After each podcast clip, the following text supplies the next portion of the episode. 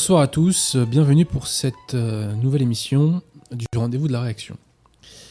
Euh, je ne vais pas faire de faux suspense, malheureusement, ce soir un petit problème technique. Dès lors, les intervenants habituels, à savoir Raphaël Auclair et Jonathan Sturel, ne pourront pas faire leur chronique habituelle. Par ailleurs, j'étais censé interviewer ce soir euh, notre ami Christophe BZH, le chanteur, dont vous pouvez trouver les clips sur YouTube. Et bah, pour les mêmes raisons, malheureusement, nous n'allons pas pouvoir faire euh, cet entretien. Voilà. Donc, c'est une, une, émission, si je puis dire, amputée que nous allons faire. J'en arrive euh, maintenant donc euh, aux, aux, annonces habituelles. Alors, comme vous le savez, l'argent est le nerf de la guerre. S'il y a un problème technique ce soir, c'est peut-être parce qu'il n'y a pas assez de sous pour aider la technique. Dès lors, je sollicite toutes les bonnes âmes qui veulent financer la cause et je leur demande de faire des dons sur le Tipeee que normalement vous trouvez en description euh, de l'émission. Ensuite, si vous êtes francilien et que vous voulez acheter un bon bouquin, je vous invite à aller dans la meilleure librairie euh, de Paris, à savoir la librairie française, dans le 15e arrondissement, rue Auguste Bartholdi, métro Lamotte Piquet ou Duplex. Ensuite aussi, euh, j'invite chacun à aller faire un tour sur le site du collectif Saint-Robert Bellarmin. Je répète, collectif Saint-Robert Bellarmin. Le collectif Saint-Robert Bellarmin, en plus de faire des très bons bouquins et de rééditer des très bons bouquins, a toute une bibliothèque de livres catholiques euh, sur son site donc. Euh, dès lors, j'invite chacun à, à y faire y faire un petit tour et pourquoi pas, bah, ma foi, acheter un, ouvrage. Noël, euh, mine de rien, arrive bientôt. Donc euh, commencez à y songer. D'ailleurs, à ce sujet, je tiens à exprimer ma satisfaction. Car la première impression euh, de l'ouvrage de Pierre Joly, L'imposteur du Saint-Siège, est écoulée. Et on déjà, il y a une nouvelle impression qui est en train d'être faite. Il n'y a eu quasiment aucune promotion pour ce livre. Dès lors, je suis très heureux. Alors, la première impression n'était pas très grande, hein. elle était de 100 exemplaires, mais vous savez, 100 exemplaires, il faut bien mesurer que François Hollande, lui, euh, pour son nouveau livre, n'a vendu que 940 exemplaires en une semaine, ce qui est dérisoire, bien entendu, au regard de la popularité de l'intérêt, enfin, de la popularité, de l'exposition médiatique de l'intéressé euh, et euh, des moyens promotionnels qui ont été mis en œuvre. Donc, 100 exemplaires en quelques semaines, c'est une très bonne performance. C'est, ma foi, il faut espérer que ce chiffre soit nettement dépassé, car c'est un ouvrage très utile. Donc, je remercie toutes les personnes, euh, notamment qui l'ont acheté parce qu'elles m'ont fait confiance. Et elles s'apercevront, ces personnes, qu'elles n'ont pas perdu leur sous. Je profite aussi donc de ces annonces pour faire de la pub pour notre ami Jean-Noël. Rappelez-vous que j'ai reçu ici il y a un mois et demi, si je ne dis pas de bêtises. Euh, Jean-Noël s'occupe des éditions Vox Gallia. Il réédite des bouquins quasiment tombés dans l'oubli, relatifs au Moyen Âge, à l'histoire du catholicisme, etc. Eh bien, euh, à l'instar du collectif Sans Bellarmont, j'invite les gens à J'invite les gens à aller sur son site et à découvrir euh, ses travaux. Enfin, euh, non, c'est pas enfin d'ailleurs. Euh, nous mettrons en description un lien qui mène à la conférence que Guillaume von Hazel a faite à la chapelle Saint-Pie V de Rennes, chez l'abbé Roger. donc Guillaume von Hazel est une nouvelle plume catholique, une jeune plume catholique. Donc j'invite chacun à le soutenir, bien entendu. Euh, j'invite chacun à s'intéresser à ses travaux et à s'intéresser à son site Fide Catholica, dont nous mettrons par la suite un lien en, euh, description, et notamment, euh, pourquoi pas, celui qui mène à mon dernier article qui s'appelle de mémoire Laudato Si, annoncer Pachamama. Voilà. donc, j'invite les gens à voir la conférence de Guillaume Fanazel et j'invite les gens à s'abonner à la chaîne YouTube, euh, la chaîne YouTube donc Saint-Pi 5, euh, qui a beaucoup de très bonnes vidéos. euh, qui fait donc de la qualité. Et comme vous le savez, il est de plus en plus important de mettre des pouces bleus et de s'abonner pour des questions de visibilité sur YouTube. Voilà. Donc, pour la cause, pour la cause, abonnez-vous, cliquez, likez, partagez, regardez, et j'en passe. J'ai oublié de vous dire que le collectif Saint-Robert Bellarmin a également une chaîne YouTube. CSRB Diffusion. Nous mettrons aussi un lien, si ce n'est déjà fait, en description. Et là encore, j'invite euh, les personnes qui m'écoutent et qui veulent faire avancer la cause à mettre des pouces bleus, à s'abonner, à regarder, à partager, et j'en passe. Les dernières vidéos qui sont mises en ligne sur cette chaîne YouTube concernent ma réfutation euh, des hérésies euh, bergoliennes. Et bien ma foi, J'invite euh, toutes les âmes en quête de vérité à aller y jeter un petit coup d'œil. Voilà. Donc, à ce stade de l'émission, théoriquement, j'aurais dû, j'aurais dû appeler notre ami Christophe BZH, le chanteur. je m'excuse auprès de lui de ses problèmes techniques. Hein. le diable fait tout pour nous mettre des bâtons dans les roues, puisque nous défendons la vérité ici, donc c'est normal il nous persécute. Euh, voilà. Euh, donc, euh, de toute façon, moi, j'ai pas mal de choses à vous dire. Donc, peut-être que voilà, la Providence l'a voulu ainsi. Mais est-ce qu'à ce stade, Victoire, il y a déjà des questions ou pas? Oui, il y a des questions. Alors, à toi la parole.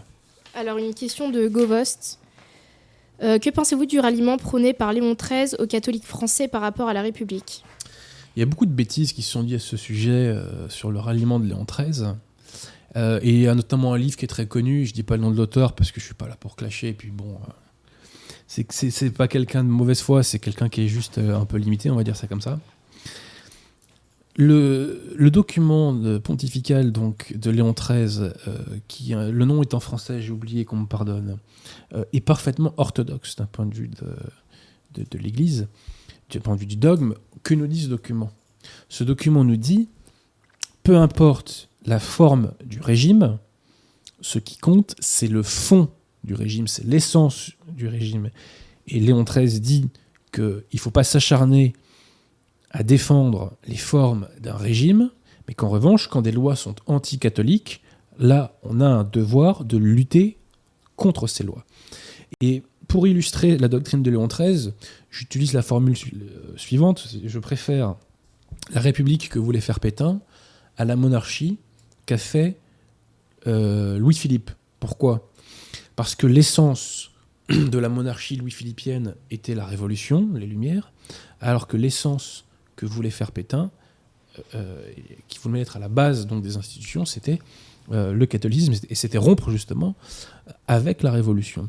Donc ce que nous dit Léon XIII, c'est que les formes du régime importent peu, ce qui compte avant toute chose, c'est l'esprit euh, du régime. Et d'ailleurs, j'invite les gens qui nous écoutent à lire les grandes encycliques de Léon XIII, qui réfutent un, très grand nombre d'hérésies professées aujourd'hui par la fraternité Saint-Pédis ou par la secte conciliaire, à laquelle d'ailleurs la fraternité rallie, nous y reviendrons. Donc allez lire Immortale Dei, euh, allez lire Satis Cognitum, allez lire euh, Humanum Genus, allez lire Libertas, allez lire l'encyclique justement relative au fameux ralliement. Euh, tout ça va euh, alimenter, je dirais, votre âme et votre intelligence. Euh, donc vraiment, on peut critiquer XIII qui a fait des erreurs, mais qui n'en a pas fait dans sa vie. Mais en tout cas, son magistère à Léon XIII est exceptionnel. et moi, je lis très régulièrement et je relis très régulièrement les textes de Léon XIII, et en particulier par les temps qui courent, Satis Cognitum. Voilà. Une question de rayeur. Que pensez-vous de la parole de Saint Paul sur le fait que la femme doit être soumise à l'homme car elle est issue de lui? Bah, Si Saint Paul le dit, ma chère Victoire, c'est que c'est infaillible, hein, tu le sais. Euh, euh, il y a quatre euh, sources infaillibles dans le magistère de l'Église. Il y a bah, les Saintes Écritures, bien entendu, la tradition, le magistère ordinaire, ce qui est contesté par la fraternité Saint-Pédis, et le magistère extraordinaire. Donc c'est infaillible. Et si les gens veulent en savoir plus sur ce que recouvre la notion de soumission de la femme selon Saint Paul, je les invite euh, à aller lire l'encyclique de Pie qui s'appelle, si ma mémoire ne me fait pas défaut, Casti Conubi. Voilà. Euh, alors effectivement, quand on est féministe et qu'on lit ça, on devient complètement taré. Moi, je note que euh, je ne suis pas certain qu'on soit dans une époque où les femmes soient très heureuses. Voilà. Euh, d'ailleurs, à l'instar des hommes. Hein. Bon. On est dans une époque où il y a énormément de dépression, de solitude. La France est le pays qui consomme, je crois, le plus d'antidépresseurs. donc c'est bien que les normes et les valeurs qu'on nous a inculquées sont fausses et euh, antinaturel. Et euh, l'un des secrets du bonheur sur Terre, qui n'est jamais total et jamais parfait, bien entendu, parce que la souffrance est inhérente à la vie. Euh, et on est là pour porter notre croix, il faut jamais l'oublier. les gens qui vous vendent de bonheur parfait sur Terre sont des escrocs ou des imbéciles. Hein. Bon. Bref, le bonheur parfait, c'est pas sur Terre. et je sais plus pourquoi j'y ai tout ça. Voilà. Mais allez lire l'encyclique donc de, de XI, Casti Conubi. Voilà. Merci à Michael Whitman euh, pour son don. 50 euros pour que la République de 1789 s'effondre. Vive le nationalisme et le vrai peuple de France. Alors voilà, j'ai oublié de dire, lâchez du bif, lâchez beaucoup de bif. Euh, ça fera pas de mal parce que l'argent est le nerf de la guerre. Mais la République n'a été proclamée qu'en 1792, euh, mon cher Michael. La révolution, elle est bien entendu de 89. Une question de François Yves. Il y a deux ou trois émissions, on vous a demandé quelle Bible faut-il euh, choisir. Euh, vous avez dit que. Euh, qu'est-ce qu'il a dit? Il a dit qu'il donnerait une édition. Oui, que vous donneriez une édition à l'émission suivante. Eh ben, lui, je vais le clasher en direct devant tout le monde là, puisque je l'ai fait la semaine dernière, je crois, ou il y a deux semaines. Mais voilà, si vous avez une question, vous posez la victoire. De mémoire, c'était l'abbé Glaire et les éditions, je l'ai plus, mais vous allez voir la dernière émission et je donne euh, l'édition précise de la Bible et je donne même le nom du livre pour clasher le. Pour clasher quoi, Victoire? Pour clasher le yoga. Ah oui. Voilà, donc on clash le yoga au niveau de la réaction. Pas de pitié. Moi, je me fais clasher par l'eau, moi. Les intéressés sauront pourquoi. Alors, une question de GT Triathlète. Euh, que pensez-vous de l'abbé Jocelyn Le Gall? Est-ce euh, le seul prêtre authentique d'Île-de-France Pouvez-vous nous donner le nom, euh, le nom d'autres prêtres authentiques? Euh, L'abbé Legal est un très bon prêtre qui délivre la seule messe non d'Île-de-France, donc la seule messe valide et non schismatique d'Île-de-France. et alors, c'est pas le seul prêtre, si vous voulez. Bon, les, les, prêtres de la fraternité Saint-Pédis sont validement ordonnés, donc sont des prêtres valides qui font des sacrements valides. Mais le problème, c'est qu'ils sont ralliés à une secte euh, qui, elle, est schismatique et hérétique. On, va y revenir tout à l'heure parce que j'ai deux, trois choses à dire à ce sujet. Voilà. Euh, voilà, bon, sinon, j'ai pas grand chose de plus à dire. Hein. Euh, une question de Pascal Pelletan. que pensez-vous de la façon très lapidaire et selon moi incroyablement injuste qu'a votre ami Delessien sur, sur le pauvre Louis XVI je connais pas la position d'Henri de sur Louis XVI, à vrai dire. Bah, vous savez, Louis XVI, bon, il a commis des erreurs, mais il faut bien comprendre une chose, c'est que quand euh, il est arrivé au pouvoir, euh, la planche était déjà pas mal savonnée. Hein. Donc, euh, le vrai responsable de la Révolution, plus que Louis... Alors, plus que Louis XVI, bah, d'abord c'est Louis XIV qui a refusé de consacrer la France au Sacré-Cœur, comme cela lui avait été demandé par Marie, pardon, par Sainte Marguerite Marie. Et ensuite, Louis XV, pendant 50 ans, euh, n'a pas fait preuve de fermeté. Il a laissé les lumières se répandre, il n'a pas réprimé. Euh, voilà, il a eu des mœurs euh, catastrophiques qui n'ont pas donné, je dirais, un bon exemple au peuple de France. Il a laissé la noblesse se pervertir. En fait, les mœurs, il y a une décadence des mœurs pendant le, règne de Louis XV. Et c'est par les mœurs qu'on s'effondre. Euh, parce que la décadence des mœurs entraîne souvent la décadence de la foi et de tout le reste. Voilà. Donc Louis XVI a commis des fautes. Il a rappelé les parlements, par exemple. Il a manqué de fermeté au début de la Révolution, sans doute. Mais j'aurais aimé euh, voir d'autres personnes à sa place pour voir si ces personnes auraient fait mieux. Voilà. Alors une question euh, de Le Frexit Mexit. Qui, selon vous, doit être réémigré en premier? Bah Là, il y a des raisons légales qui m'empêchent de le dire. Donc je ne peux pas répondre à cette question. Mais les gens lisent dans mes pensées de toute façon. Une question de Olivier B. Que pensez-vous de la manifestation contre l'islamophobie qui a eu lieu dimanche dernier à Énorme dédicace à la manifestation contre l'islamophobie. Colossale dédicace. Ah, moi, je suis fan. Moi, je veux des manifestations contre l'islamophobie toutes les semaines à Paris. Pourquoi? J'espère que vous avez vu comme moi ces magnifiques images de Marwan euh, sur un camion et qui fait crier Allah à toute la foule. Moi, je veux que la bourgeoisie parisienne entende un maximum de euh, Allah des masses humaines qui hurlent des Allah Akbar. Moi, ça, je signe tout de suite. hein. Je vous le dis franchement. Donc, de grâce, organiser encore des manifs contre l'islamophobie à Paris, dans les beaux quartiers, et surtout hurler des Allah Akbar. Et moi, j'aimerais savoir si ces messieurs de la CGT, Mélenchon et les Gilets jaunes qui étaient là et compagnie ont hurlé avec nos amis suédois Allah Akbar. Cette manifestation contre l'islamophobie, c'est en quelque sorte la réalisation de l'idéal de la dissidence nationale islamique, ou dissidence nationale coranique, appelez-la comme vous voulez. Puisque c'est la jonction entre la gauche du travail, incarnée par Mélenchon, incarnée par les syndicats, euh, par les néo-gilets jaunes type Jérôme Rodriguez, avec les musulmans patriotes, puisque euh, Marwan euh, si je n'écorche pas son nom, euh, nous dit qu'il- quand il fait crier à la Akbar, qu'il- qu'il- enfin, ces gens-là nous disent qu'ils sont fiers d'être citoyens français. Voilà, donc là on voit la finalité, enfin réalisée, de la dissidence nationale coranique, enfin islamique. Euh, et moi je vous dis, je signe tout de suite. Moi je veux des Allah Akbar dans les rues parisiennes, parce que je veux que cette bourgeoisie immonde qui nous a collé l'immigration de masse, qui vote pour l'immigration de masse, mais qui, quand ses enfants dans les écoles sont en contact de cette immigration, les retire pour les mettre dans le privé, cette immonde bourgeoisie de gauche en particulier, euh, absolument hypocrite, euh, pharisienne, etc., je veux qu'elle se prenne l'immigration dans la tronche. Voilà. Je veux. Parce que nous payons son égoïsme et son hypocrisie au prix fort. Donc, je me répète, colossale dédicace à la manifestation contre l'islamophobie.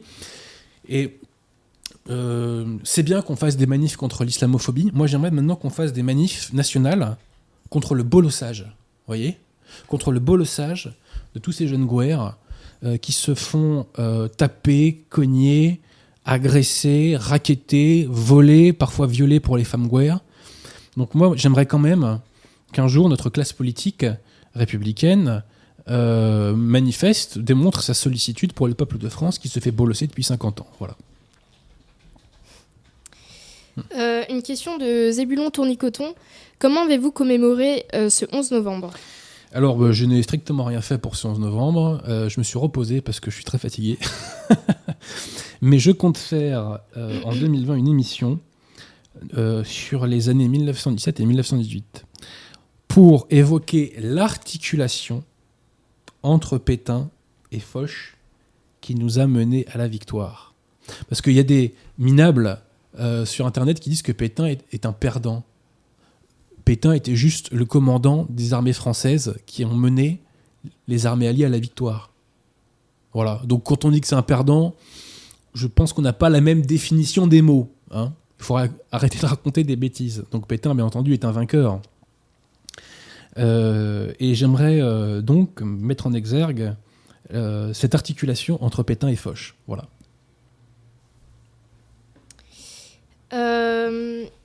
Une question de Rizabé Incel.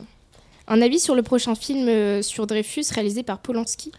Alors, cher ami, pour avoir un avis sur un film, il faut le voir. Il n'est pas encore sorti. Voilà. Donc, euh, moi, je n'ai pas de don extra lucide. Mais j'irai le voir, bien entendu. J'irai le voir et s'il y a des choses à dire, eh bien, ma foi, je commenterai. Une nouvelle question de Olivier B. Quel conseil donneriez-vous à la jeunesse française pour se reviriliser? Bah, déjà, euh, pour être viril, il faut du caractère. Pour avoir du caractère, il faut avoir des principes. Pour avoir des principes, il faut être catholique. Voilà. C'est tout. Donc, le secret euh, du mental, c'est d'avoir des principes et de s'y tenir. Ce que je dis là, je ne veux pas me l'approprier, c'est pas de moi, c'est du cardinal Pi. Voilà. Je parle du cardinal Pi car les éditions Altitude d'ailleurs vont rééditer un de ses ouvrages. Peut-être que je reparlerai dans cette émission, tiens, de cette future euh, publication. Mais la virilité, c'est avoir des principes, les vrais principes, la vérité, et de la défendre et de s'y tenir. Tout le monde n'est pas né avec une grosse carrure, euh, euh, donc la virilité, c'est pas d'être costaud. D'ailleurs, il y a beaucoup de gens qui font de la gonflette et qui sont des, passez-moi l'expression, des, baltringues. hein. Moi, j'en ai vu, hein, même dans mon équipe de rugby, des mecs qui faisaient 120 kilos, mais qui, euh, dans la rue, se, se dégonflaient, quoi. La virilité, c'est pas ça. La virilité, c'est l'application acharnée contre le monde des principes et des vrais principes. Et d'ailleurs, en parlant des principes, on va en parler tout de suite. Alors, ma chère Victoire, avant de repasser des nouvelles questions, si tu le veux bien, je voulais dans cette émission euh, m'arrêter sur deux sermons qui ont été prononcés par des prêtres de la fraternité Saint-Pédis. Un sermon qui a été prononcé en date du 20 octobre dernier à Paris, à Saint-Nicolas du Chardonnay, par l'abbé Belly, et un autre sermon qui a été prononcé par l'abbé de dans la région de Nice pour la fête du Christ roi le 27 octobre dernier. Alors, que nous ont dit ces deux abbés? L'abbé Belly, donc vous pouvez trouver son, son sermon sur un site qui de mémoire s'appelle Reconquista, évoque dans son sermon toutes les démarches, tous les efforts qui ont été les siens pour que le diocèse conciliaire du Kenya, donc là où l'abbé Belly en temps normal officie, donc pour que le diocèse conciliaire intègre la paroisse locale de la fraternité. Et l'abbé Belly se félicite à la fin de son sermon d'avoir obtenu le droit de marier. Voilà. Donc que nous dit l'abbé Belly L'abbé Belly nous dit, nous confirme, nous rappelle que la fraternité Saint-Pédis s'est ralliée à la secte conciliaire. Elle ne s'est pas ralliée par un accord d'acceptation de Vatican II, elle s'est ralliée par la délivrance d'un pseudo-pouvoir de juridiction que Bergoglio n'a pas bien entendu pour administrer ces sacrements. Donc c'est une sorte de ralliement en douceur que d'ailleurs les fidèles, je pense, de la fraternité pour la plupart n'ont pas vu venir. Donc euh, la morale de l'histoire, c'est que Bergoglio a été plus malin que Benoît XVI. Parce que Benoît XVI s'était agrippé à cette idée de faire accepter par un accord Vatican II à la fraternité. Mais Monseigneur Fell ne pouvait pas le faire. Parce que s'il le faisait, il aurait perdu complètement la face par rapport aux fidèles et par rapport à une partie de ses clercs. Donc, de cette façon, ça ne pouvait pas marcher. En revanche, Bergoglio est passé par, euh, une autre voie, et il a réussi à rallier la fraternité, à, à intégrer la fraternité à la hiérarchie conciliaire, qui désormais officiellement euh, attribue à la fraternité un pouvoir de juridiction pour administrer les sacrements, ce qui est à mourir de rire. Voilà. Donc je remercie sans sarcasme aucun l'abbé Belly de nous rappeler le ralliement de la fraternité Saint-Pédis. J'en arrive maintenant au sermon de monsieur l'abbé de la Roque. Et là, ça va être beaucoup plus intéressant. Dans son sermon, l'abbé de la Roque s'insurge à juste titre contre, rappelle-toi ma chère Victoire, ce culte païen de Pachamama que nous avons vu avant et pendant le synode sur l'Amazonie. L'abbé de la Roque commande donc, je cite, donc ça c'est le sermon de l'abbé que vous retrouvez euh, sur le site Média Presse Info, c'est d'ailleurs là que j'ai trouvé ce texte. Que de telles abominations se déroulent au sein même du Vatican, en présence de son premier représentant, cela vous scandalise évidemment. En 1987, alors qu'il écrivait à quatre prêtres de la fraternité Saint-Pédis pour leur demander d'accepter l'épiscopat, Monseigneur Lefebvre commençait ainsi sa lettre. Citation. Alors que le siège de Pierre est occupé par des antéchrists, trois petits points. Que dirait-il aujourd'hui? Notre fondateur ne faisait en cela que reprendre le premier épître de Saint Jean. Quiconque dissout notre Seigneur Jésus-Christ, c'est lui l'antéchrist. Oui, passer au second plan notre Seigneur Jésus-Christ, le relativiser, en faire le serviteur d'une idéologie autre, c'est agir en antichrist. Alors là, monsieur l'abbé de la Roque, je dois dire que je ne comprends pas. Vraiment, je ne comprends pas du tout. Vous qualifiez avec Monseigneur Lefebvre d'antichrist les pontifes, les pseudo-pontifes conciliaires qui, euh, qui donc occupent le siège de Pierre, donc depuis Jean 23. Mais monsieur l'abbé, quelques minutes après avoir prononcé ces paroles, avec qui étiez-vous en communion? Pendant la consécration, avec qui étiez-vous unakum Quel mot avez-vous prononcé? Vous avez prononcé les mots unacum Francisco, à l'instar des autres prêtres de la fraternité Saint-Pédis. Unacum Francisco. Vous étiez en communion avec Bergoglio. Et avant Bergoglio, vous étiez Unacum Benedictus, et avant, et avant Benoît XVI, vous étiez Unacum Johannes Paulus. Donc, vous êtes en train de nous dire dans votre sermon que vous êtes en communion avec quelqu'un que vous qualifiez vous-même, avec Monseigneur Lefebvre, d'antichrist. Mais quel est le sens de cela? Quel est le sens? Je ne comprends pas. Voilà, si des gens comprennent, eh ben, ma foi, je suis ouvert à leur explication, mais moi, je, ne veux pas m'attribuer un don, encore une fois, extra-lucide de compréhension. Je ne comprends pas ce que ça veut dire pour un catholique d'être en communion avec un antéchrist. Ou alors, je crains de trop bien comprendre, hélas. Mais je poursuis le serment.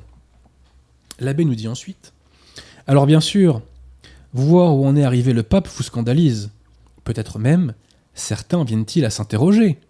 Un tel profanateur, un tel destructeur des plus beaux trésors de l'Église ne peut pas être pape. Je vous répondrai que la question n'est pas là. Eh bien moi, monsieur l'abbé, je pense que précisément, la question est là. Parce que si Bergoglio est pape, vous lui devez obéissance, et vous devez adhérer de façon inébranlable à son enseignement qui est infaillible en matière de foi et de mœurs. Je sais que ma parole ne fait pas autorité, je ne suis qu'un jeune laïc. Dès lors, je vais me reposer sur la seule autorité qui vaille, à savoir celle de l'Église catholique et de son enseignement infaillible. Je rappelle que le magistère de l'Église est infaillible en matière de foi et de mœurs, et que le magistère ordinaire est infaillible. Alors que nous dit le magistère à ce sujet? Quelques petites citations encycliques, si vous le voulez bien. Citation de Immortale Dei de Léon XIII. Il est nécessaire de s'en tenir avec une adhésion inébranlable à tout ce que les pontifes romains ont enseigné ou enseigneront, et toutes les fois que les circonstances l'exigeront, d'en faire profession publique. Autre citation du magistère, cette fois-ci faite par XII, issue de son encyclique incontournable Mortalium Animos. Dans cette unique Église du Christ, personne ne se trouve, personne ne demeure si par son obéissance il ne reconnaît et n'accepte l'autorité et le pouvoir de Pierre et de ses légitimes successeurs. Je répète, dans cette unique Église du Christ, personne ne se trouve, personne ne demeure si par son obéissance il ne reconnaît et n'accepte l'autorité et le pouvoir de Pierre et de ses légitimes successeurs. Donc si Bergoglio est pape, l'abbé de la Roque lui doit obéissance. Et nous arrivons maintenant un texte encore plus intéressant par rapport à ce qui nous concerne, c'est l'encyclique de Pie XII, Mystici Corporis Christi. Encyclique extrêmement importante également, qui sera d'ailleurs contredite par Lumen Gentium, mais ça, c'est une autre histoire. Citation de Pie XII, toujours infaillible. Pierre, par la vertu du primat, n'est que le vicaire du Christ. Et il n'y a, par conséquent, qu'une seule tête principale de ce corps, à savoir le Christ. C'est lui, donc le Christ, qui, sans cesser de gouverner mystérieusement l'Église par lui-même, la dirige pourtant visiblement par celui qui tient sa place sur terre. Je répète, c'est lui qui, sans cesser de gouverner mystérieusement l'Église par lui-même, la dirige pourtant visiblement par celui qui tient sa place sur terre. Donc si Bergoglio est pape, eh bien selon l'abbé de la Roque, Jésus-Christ dirige l'Église par l'intermédiaire de Bergoglio, et c'est donc par son intermédiaire, le Christ aurait organisé le culte de Pachamama, c'est ça qu'on est en train de nous dire? Restons sérieux. Je poursuis l'encyclique. Que le Christ et son vicaire ne forment ensemble qu'une seule tête, notre immortel prédécesseur Boniface VIII l'a officiellement enseigné dans sa lettre apostolique Unam Sanctam. Et ses successeurs n'ont jamais cessé de le répéter après lui. Je répète encore, que le Christ et son vicaire ne forment ensemble qu'une seule tête. Notre immortel prédécesseur Boniface VIII l'a officiellement enseigné. Donc l'abbé de Laroque nous dit que le Christ et Bergoglio ne forment qu'une seule tête. Je poursuis toujours l'encyclique. Cela se trompe donc dangereusement qui croit pouvoir s'attacher au Christ, tête de l'Église, sans adhérer fidèlement à son vicaire sur la terre. Je répète, cela se trompe donc dangereusement qui croit pouvoir s'attacher au Christ, tête de l'Église, sans adhérer fidèlement à son vicaire sur terre. Donc que nous dit Pie XII nous dit qu'on ne s'attache pas à Jésus-Christ sans adhérer fidèlement au pape. Donc on ne s'attache pas, selon l'abbé de la Roque, à Jésus-Christ sans adhérer fidèlement à Bergoglio. À Bergoglio, qu'il qualifie d'antichrist, on ne s'attache pas à Jésus-Christ sans adhérer fidèlement à un antichrist, c'est ça que ça veut dire? Mais ça n'a aucun sens, encore une fois, parce que je, n'ose croire que l'abbé de la Roque conteste l'enseignement de Pie je n'ose le croire. Tout ça, on le voit, n'a absolument aucun sens. Alors la question qui se pose, c'est qui est à la tête de l'Église? Qui est à la tête de l'Église? Les lefévristes vous diront parce qu'il s'attribue, je dirais, un droit de faire le tri du magistère. Les lefévristes vous diront que c'est un antéchrist qui est à la tête de l'Église, mais les catholiques vous diront qu'à la tête de l'Église, c'est Jésus-Christ. Voilà. Tout cela devait être dit, et il est bon de rappeler que les messes unacum de la fraternité sont des messes schismatiques, puisqu'elles sont en communion avec une hiérarchie qui est schismatique et avec un hérétique, un hérétique qui ressemble de plus en plus à un clown d'ailleurs. Et aussi, il faut rappeler que la fraternité Saint-Pédis, comme je viens d'illustrer, ne professe pas la foi catholique, parce qu'elle nie un certain nombre de dogmes de l'Église, notamment l'indéfectibilité, l'infaillibilité du magistère ordinaire, et l'obéissance qui est due au pape. Et là, on comprend tout, on comprend pourquoi la fraternité s'est ralliée. Elle s'est ralliée parce que précisément, elle ne professe pas la foi catholique, parce que quand on a la foi catholique, on ne se jette pas dans les bras d'une secte. Tout simplement. Bon, voilà. Donc, la fraternité s'est ralliée par les sacrements, parce qu'elle ne professe pas la foi catholique. Alors Dieu merci, Dieu merci, dans la fraternité, il reste quelques prêtres qui font officieusement des messes non unacum. J'en connais trois. Je ne, vais pas dire leur nom parce que, bien entendu, si leur nom était révélé, ils seraient dégagés coup de pied dans le derrière euh, par euh, Monseigneur Felet et l'abbé Pagliarini. J'invite les fidèles qui veulent rester catholiques à interroger leurs clercs pour savoir si ces clercs sont unacum Francisco ou pas. Voilà. J'en ai maintenant fini avec cette question. C'était un devoir pour moi de parler de tout cela. Ma chère Victoire, avons-nous d'autres questions? Ah Oui, pas mal. Alors, euh, Tant mieux, parce qu'on n'a pas de chroniqueur ce soir. Merci à Alexandre FR pour son don. Pourquoi ne reconnaissez-vous pas la forte influence du lobby sioniste dans les médias, le cinéma, la justice en France? Dans les médias, je, l'entends tout à fait. Après, le cinéma, sans plus, je pense. Euh, la justice, euh, franchement, arrêtez de fantasmer les mecs. Quoi. Bien sûr qu'il y a des réseaux dans la justice qui peuvent jouer sur tel dossier ou tel dossier, c'est humain, et ça on le changera jamais. Mais la justice française, c'est euh, des milliers de décisions de justice rendues tous les jours. Vous pensez franchement que ces millions de décisions de justice sont sous l'influence de du lobbytionniste ou je sais pas quoi? Bien sûr, sur ça. Je vais vous dire un truc. Moi, il y a un dossier que j'ai perdu, imperdable. J'ai un dossier en béton armé. J'ai démontré à la barre que la partie adverse versait des faux.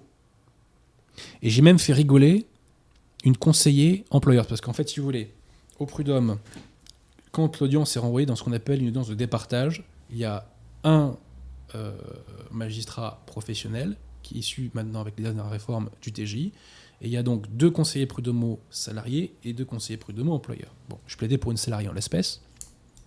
Et je fais rigoler une conseillère employeur quand je démontre que la partie adverse verse des faux. Cette partie adverse, c'était un très gros groupe de la région qui était tenu par une famille extrêmement importante, multimillionnaire en centaines de millions. Et euh, l'un des mecs euh, qui euh, était impliqué, je dirais, dans, ce dossier était, euh, était, était de la franc-poissonnerie. Ce dossier était imperdable, j'avais un dossier en béton armé. L'avocat adverse était le plus nul, le plus nul contre qui j'ai jamais été, bien qu'il ait 25 ans de plus que moi. Dossier imperdable. Et là, je me prends la tôle de ma vie. Je me prends la tôle de ma vie. Là, pour le coup, je suis sûr et certain qu'il y a une intervention. Mais ça, ça arrive une fois sur mille. Faut, faut pas fantasmer non plus. Voilà. Donc, le lobby sioniste pro-israélien, tout ce que vous voulez, il existe. Il influence la politique étrangère, notamment celle de M. Fabius, je pense. Là, c'est un peu cramé. Hein. Mais si vous voulez, c'est pas pour autant que c'est un Deus ex machina qui contrôle le moindre centimètre carré de nos vies. Il faut faire la part des choses, tout simplement. Voilà. Donc c'est une influence qui peut exister, mais qui va aller en plus en décroissant. D'ailleurs, la preuve de cela, c'est que euh, ces réseaux ont agi cet été pour faire passer l'antisionisme, euh, enfin pour, euh, pour que pénalement cela devienne répréhensible, pour que l'antisionisme pardon devienne répréhensible, eh bien l'Assemblée nationale, l'Assemblée nationale a refusé. Et pourquoi elle a refusé? Parce que les voix de centaines de milliers, de millions même de musulmans vaudra toujours plus cher que quelques petites influences dans les médias ou dans la justice pour la classe politique. Il faut bien en avoir conscience. Donc influence, il y a, oui. Influence universelle sur les moindres centimètres carrés de nos vies, non. Voilà. Et d'ailleurs, sur la question juive, je fais dans mon livre sur les Gilets jaunes une mise au point assez définitive sur cette question, pour voir tout ça avec des lunettes non délirantes. J'invite vraiment les gens euh, à lire cela et je pense que je vais mettre en ligne euh, ce passage de mon livre parce que les esprits ont été flingués par la dissidence sur cette question-là. Ça a généré des centaines de milliers de tarés. Euh, c'est fatigant, quoi. Voilà, au bout d'un moment. Et vous savez, si vous voulez pas que d'autres groupes religieux aient de l'influence, quel qu'il soit, commencez-vous par professer la foi de vos ancêtres, qui est la foi catholique.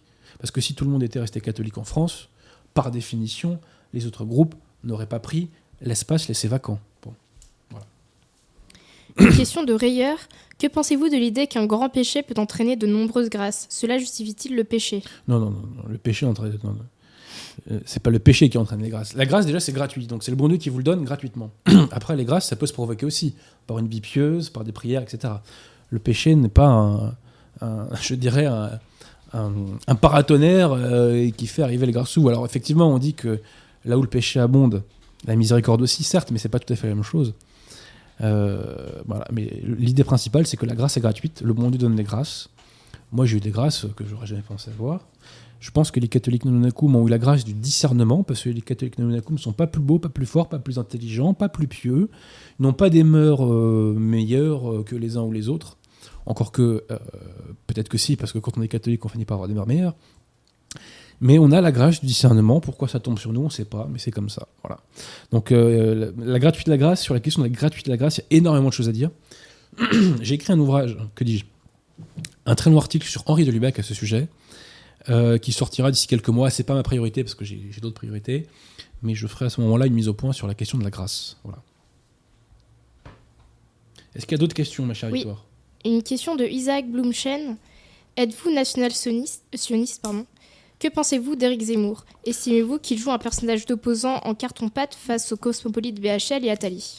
Alors, le national-sionisme, déjà, il faudrait qu'on m'en donne une définition précise. moi, je ne sais pas ce que c'est le national-sionisme. Je crois que c'est Égalité et Réconciliation qui a inventé ce truc-là pour, euh, pour jeter le discrédit sur toutes les personnes qui ne pensent pas comme elle. Ou en tout cas, un certain nombre. Euh, je ne parle jamais d'Israël, je ne m'en soucie pas, à vrai dire. Je souhaite aux Israéliens et aux Palestiniens le meilleur. Je leur souhaite de trouver la meilleure des solutions à leurs problèmes, moi je m'en soucie pas. Quand je me lève le matin, euh, pas plus que je me soucie du Timor oriental euh, ou de la Thaïlande. Hein. Euh, voilà, donc, mais je leur souhaite le meilleur. Et voilà, donc je, je m'en soucie pas plus que ça. Je pense que je m'en soucie beaucoup moins que les, dissidents nationaux islamiques se soucient de la Palestine. De vous à moi. concernant Zemmour, je pense que c'est quelqu'un de bonne volonté qui n'a pas la radicalité que j'aimerais qu'il ait. Euh, j'aurais aimé le voir à mes côtés le dimanche matin. Mais euh, voilà, je pense qu'il. Ça, c'est une question qui revient beaucoup Zemmour. J'ai l'impression que Zemmour obsède beaucoup de gens. Euh, peuvent pas se passer de, parler de Zemmour, quoi. Euh, moi, je pense que c'est quelqu'un qui, qui, est de bonne foi, quoi. Et, mais qui est limité par ses pesanteurs idéologiques et, et spirituelles. Voilà. Une question de Maxime L. Que pensez-vous de Zineb El Razoui et de Julie Gardiani? Euh, alors Zineb El euh, machin truc là, euh, j'ai vu quelques petites quelques petites interventions qu'elle fait sur plateau télé. Bah, la plupart du temps, alors toujours c'est le même problème que Zemmour, c'est que bon c'est une femme qui est limitée par ses pesanteurs idéologiques, politiques, etc. mais elle fait des remarques de bon sens, euh, je pense, euh, très souvent.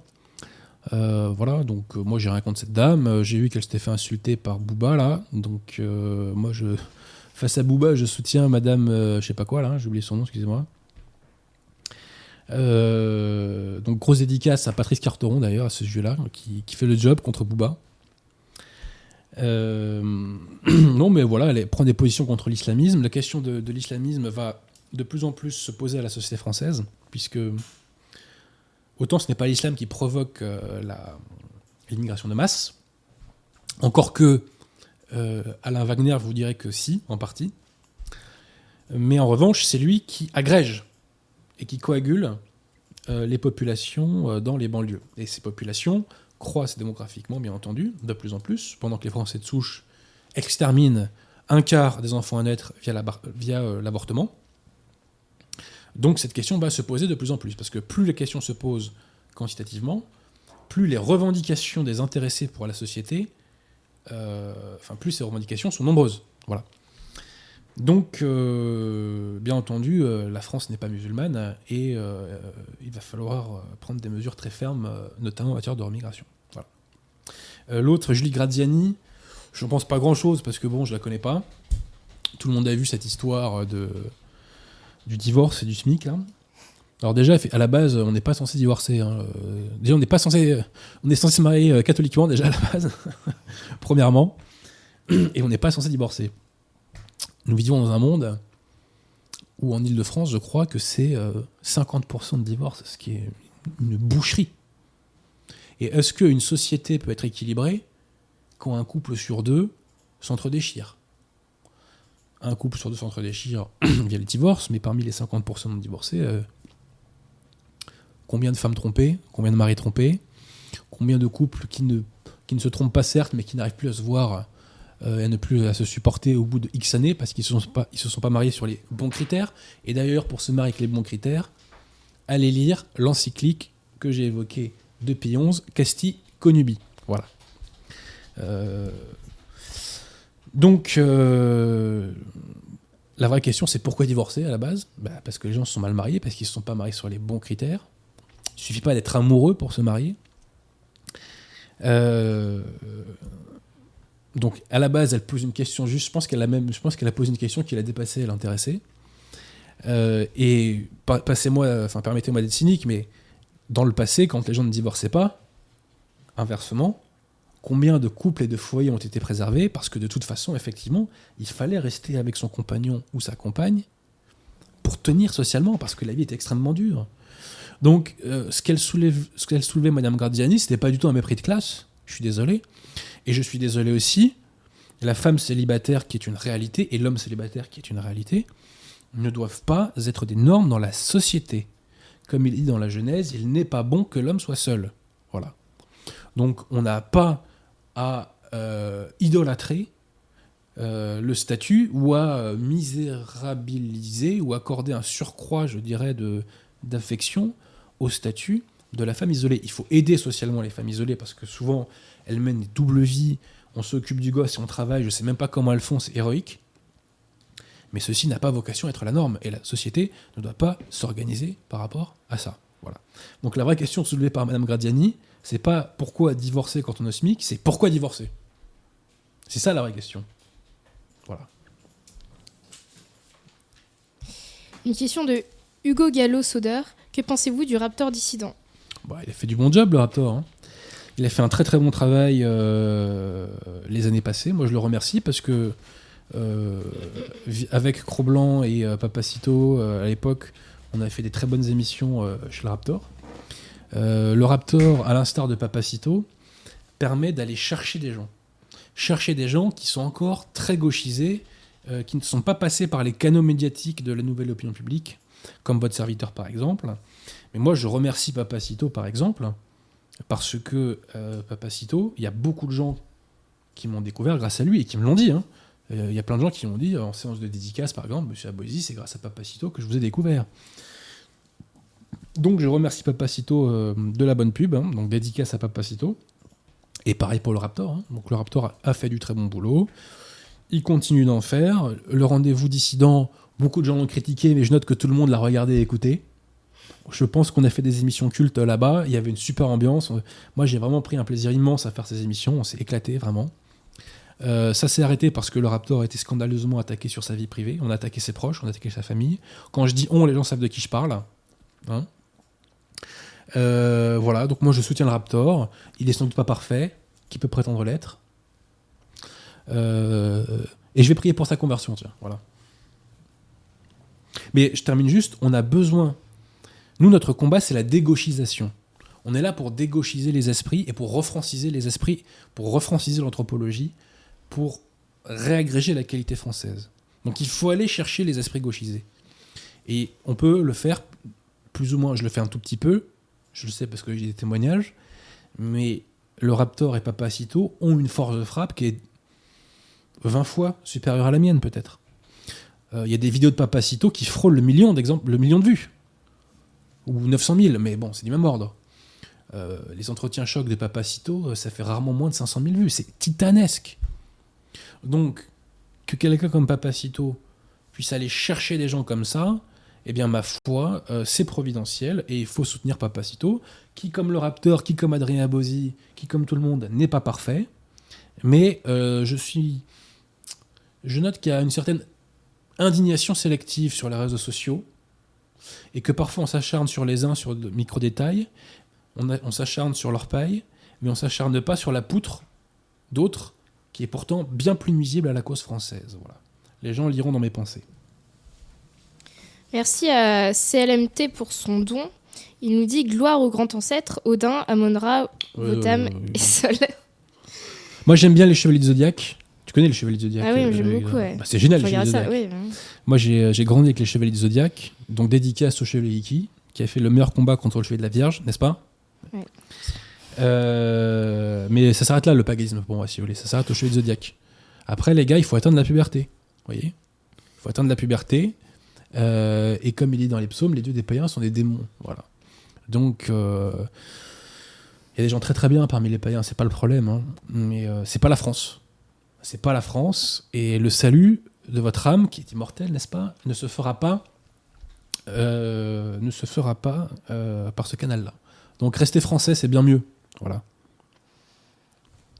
Euh, une question de Baptistaz. Et alors, attends, c'est quoi, c'est quoi ton combat préféré dans les Chevaliers de Zodiac, Victoire hein? Ouais, moi je le dis, le meilleur combat, c'est le Chevalier Phénix contre le Chevalier de la Vierge, n'est-ce pas, Pierre de Tirmont? Et Monsieur Pierre de Tirmont, quel est son combat préféré dans les Chevaliers de Zodiac? Il pas. faut se mouiller là. Hein J'en ai pas. je- ah là ai là là, il y a aimés. que de la gueule, hein, vraiment. Il n'y a, que moi qui me mouille ce soir. C'est pas grave. Je t'ai coupé, pardonne-moi. Une question de Baptistaz. Êtes-vous marié, maître Abosi? Suis- Combien d'enfants doit-on avoir selon je, je suis comme Philippe Adèle et Franck. Est-ce que tu, tu connais Philippe Adèle et Franck euh, Non. Tu connais pas Philippe Adèle et Franck C'est pas possible. Vous connaissez euh, Pierre de Tirmont, Philippe Adèle et Franck, vous connaissez Non. Les To Be Free. Ah. Vous connaissez pas les To Be Free? Si, si, si. Bah, Ah, les To Be Free ouais. étaient toujours célibataires. Donc moi, je suis célibataire, ça se voit à mes mains. C'est en- partie à cause de mon physique qui a toujours été un obstacle euh, euh, entre moi et la gente féminine, puisque c'est un objet de, de repoussoir, vous voyez. Donc euh, voilà. C'est très, je le vis très difficilement, donc euh, voilà, c'est un sujet que j'aborde avec vraiment beaucoup de pincettes, quoi. Une question d'Adrien Gallien. Mais des enfants, il faut en avoir.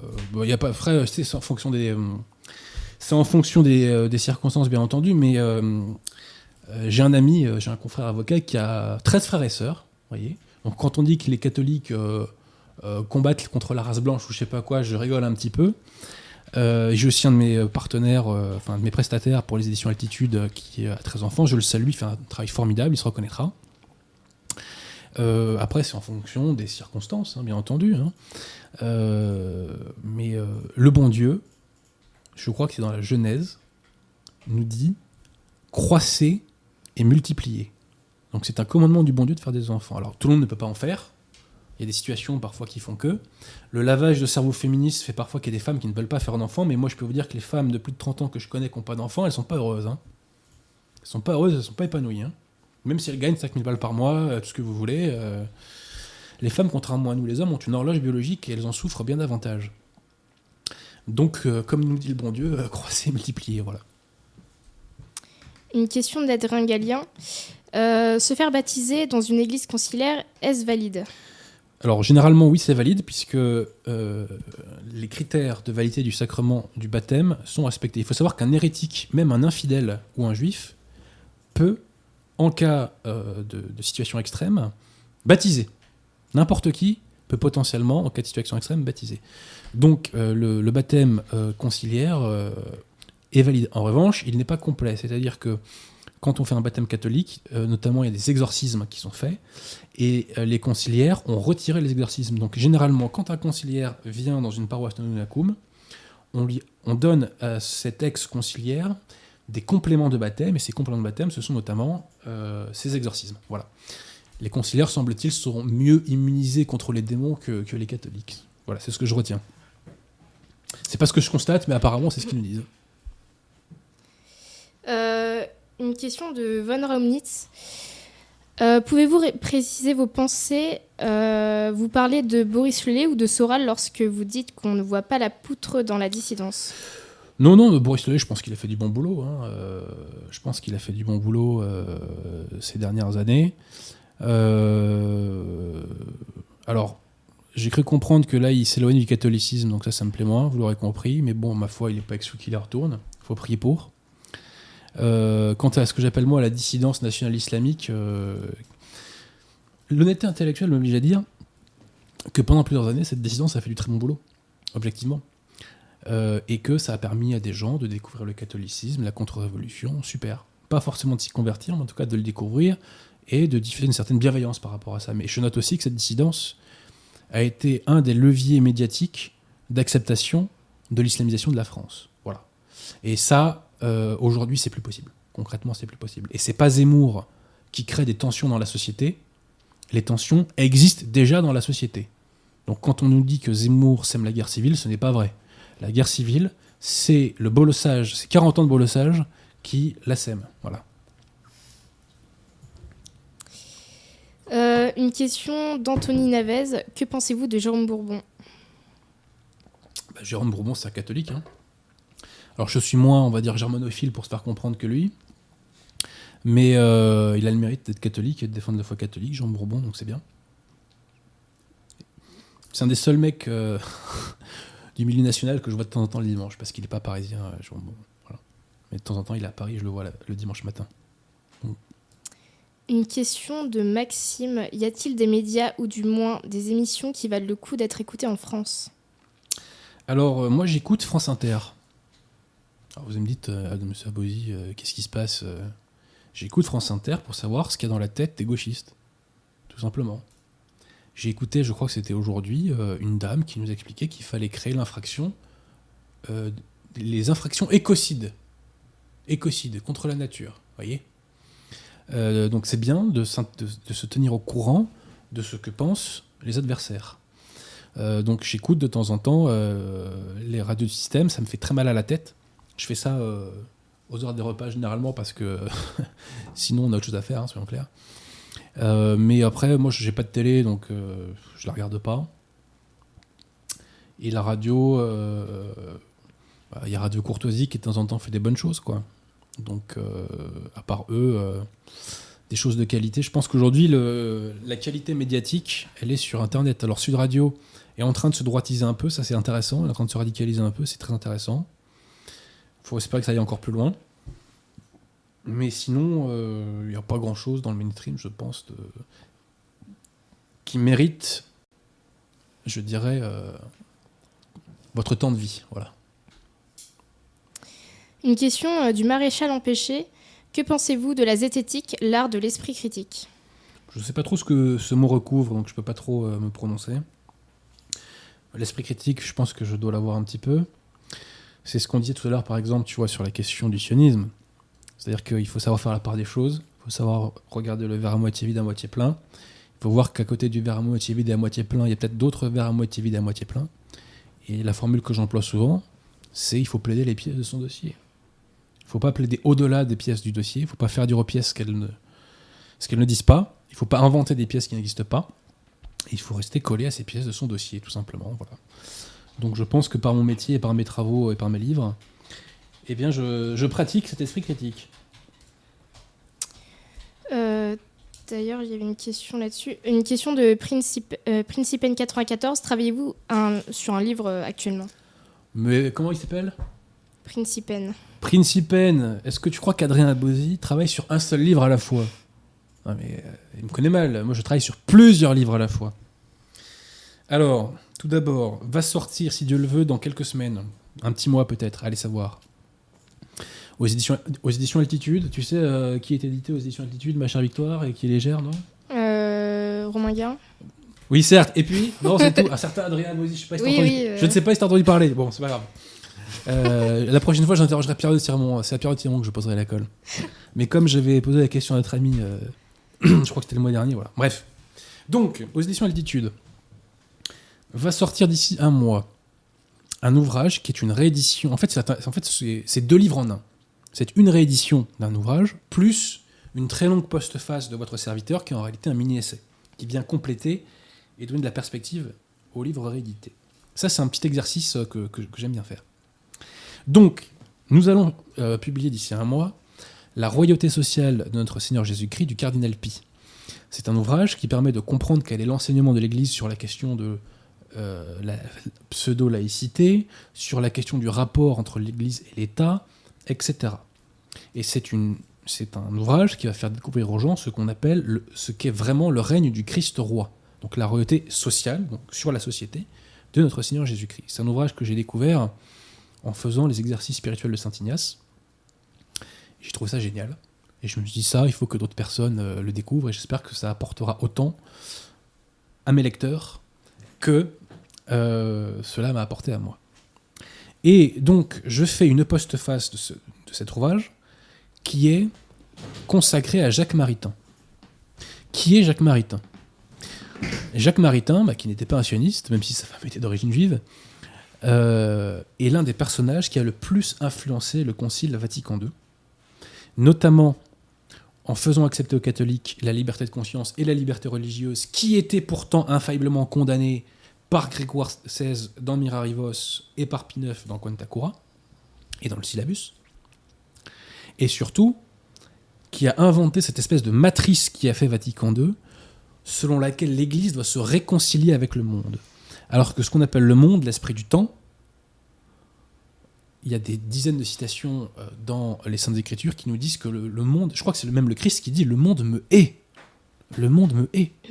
Et je crois que c'est dans l'épître de Saint Jacques où il est dit celui qui aime le monde, l'amour du Père n'est pas en lui. Bon. Eh bien, Jacques Maritain, lui, va faire une philosophie qui consiste à réconcilier, donc la vérité, l'Église avec le monde. Et de là va naître son projet de nouvelle chrétienté, qui est l'inverse du Christ roi, et qui est la réfutation du dogme infaillible du Christ roi. Et donc je démontre que Jacques Maritain et Vatican II sont contraires au dogme du Christ roi, et se sont construits contre le règne du Christ roi. Donc ma postface est une réfutation, pièce à l'appui, je tiens à dire cela, de Jacques Maritain qui a une influence mais titanesque sur les esprits. Et d'ailleurs, euh, on ne comprend pas, enfin, comment vous dire les choses hein. Jacques Maritain a inventé ce que j'appelle moi, justement, la mentalité conciliaire. Et la mentalité conciliaire, c'est justement que les conciliaires veulent toujours cirer les pompes du monde. D'ailleurs, ça leur est demandé hein, dans, dans Gaudium et hein. Euh, les conciliaires ne sont pas en guerre contre le monde, alors que le catholique est en guerre contre le monde. voyez? Bon. Et donc, il en résulte chez le conciliaire une fausse idée de la charité. Parce que pour le conciliaire, la charité, c'est la renonciation à ses principes. Exemple, avec l'immigration. La secte conciliaire fait un lobbying énorme pour l'invasion de l'Europe, au nom d'une pseudo-charité, parce qu'il faudrait accueillir l'autre. Mais l'autre, en l'espèce, n'est pas catholique et n'est pas européen. Donc on aboutit à la disparition de la civilisation européenne et des derniers reliquats de civilisation chrétienne d'Europe. Donc on aboutit à la renonciation, à la négation de ces principes. Alors que sur la question de l'immigration que nous impose la, doctrine de l'Église, là il faut raisonner, j'en parle dans les Gilets jaunes, selon le, le principe de totalité, tel qu'il est enseigné par saint Thomas d'Aquin. Que nous dit saint Thomas? Il nous dit que la partie appartient au tout, Donc le tout dispose de la partie. Si mon bras est gangréné, donc le bras est une de mes parties, eh bien je coupe le bras pour sauver le reste du corps. C'est pareil avec la remigration. Le tout, c'est la société française. Si euh, l'immigration est nocive pour la société, la partie dispose du tout, donc la partie dégage. C'est aussi simple que ça. Voilà ce qu'est une politique catholique en matière d'immigration. Mais le conciliaire ne va pas vous dire ça. Le conciliaire a une fausse conception de la charité, qui est une pseudo-générosité qui se fait au détriment, ou plutôt au prix du reniement des principes, puisque on aboutit à la déchristianisation du territoire hein, avec l'immigration. Et donc, euh, il est important de bien comprendre que les conciliaires ont une fausse notion de l'amour et une fausse notion de la charité. Et d'ailleurs, quand on discute avec un, quand un catholique nanunakum discute avec un conciliaire, que lui dit le conciliaire? Vous manquez de charité. Pourquoi on manque de charité? Parce qu'on appelle un hérétique un hérétique et non pas un frère séparé. Parce qu'on appelle un musulman un infidèle et non pas je ne sais quoi, etc., etc., etc. Parce qu'on appelle les choses telles qu'elles sont. Et la charité commence par dire la vérité. Et la charité, ce n'est pas masquer en reniant ses principes, donc de masquer aux autres ce que sont les véritables voies du salut. Voilà, tout simplement. Et donc on ne rend service à personne quand on cache la vérité. Voilà. Donc voici le sujet de mon prochain livre qui sortira, si le, bon Dieu le veut, dans un mois, qui donc sera un livre euh, qui, pour le prix d'un seul, eh bien, en contiendra deux. Donc vous découvrirez la plume magnifique du cardinal Pi et en plus d'une profondeur euh, exceptionnelle. Et vous découvrirez un nouvel essai d'Adrien Bozzi qui s'appellera, je vous l'annonce, L'anti-maritain. Voilà, publicité gratuite. Et alors, si le bon Dieu le veut aussi, je vais faire un nouveau livre sur l'affaire Dreyfus. Ce nouveau livre, pareillement, euh, en contiendra deux. Il y aura la réédition, en fait même trois.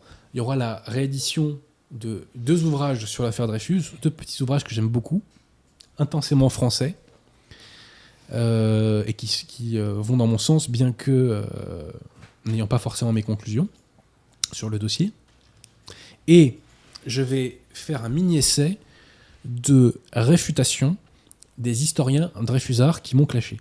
J'ai déjà fait une, réfutation de leurs travaux, mais euh, j'ai peaufiné, j'ai amélioré euh, cette euh, réfutation.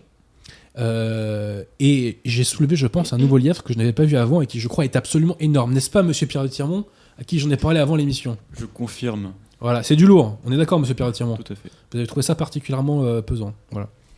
Donc je pense que j'ai soulevé un nouveau lièvre. Et si la Providence le veut, je ferai une démonstration pièce à l'appui, euh, soit au rendez-vous de la réaction, soit dans une euh, conférence, euh, où nous montrerons aux internautes les pièces en question et je démontrerai une véritable entreprise de falsification de la Cour de cassation de l'époque. Je pense que j'ai soulevé un, nouveau lièvre qui va faire très très mal, et c'est notamment pour ce nouveau lièvre-là que je vais faire cet ouvrage, un peu improvisé, mon premier ouvrage sur l'affaire Dreyfus, dont je suis très très fier, c'est de tous les ouvrages que j'ai faits, c'est pas le plus important, mais c'est celui que j'aime le plus relire pour me détendre. Voyez. Euh, en plus, euh, et les techniques, ça me rappelle un peu mon boulot, euh, donc je me sens bien quand je le relis. Bref, je l'avais fait déjà pour anticiper le film de Polanski, qui allait nous cracher dessus avec son film. C'était déjà donc une réponse. Mais là, j'ai un prétexte pour envoyer, je dirais, une nouvelle rafale avec ce nouvel ouvrage eh bien, euh, je vais le faire, sachant que j'ai encore un autre essai sur l'affaire Dreyfus qui est quasiment terminé, sur les morts mystérieuses de l'affaire Dreyfus, qui a un petit côté polar, en plus, qui est rigolo. Enfin, d'ailleurs, euh, mon premier bouquin a déjà un petit côté polar, puisque ce sont des enquêtes, hein, euh, l'affaire Dreyfus, d'espionnage en l'espèce. Donc, l'affaire Dreyfus est un sujet absolument passionnant. C'est une drogue, l'affaire Dreyfus. C'est pour ça que je me suis interdit d'y toucher pendant des mois parce qu'il y a le combat pour l'infaillibilité pontificale et le magistère de l'Église qui est à mener, et ça c'est le combat ultime, c'est le combat le plus important.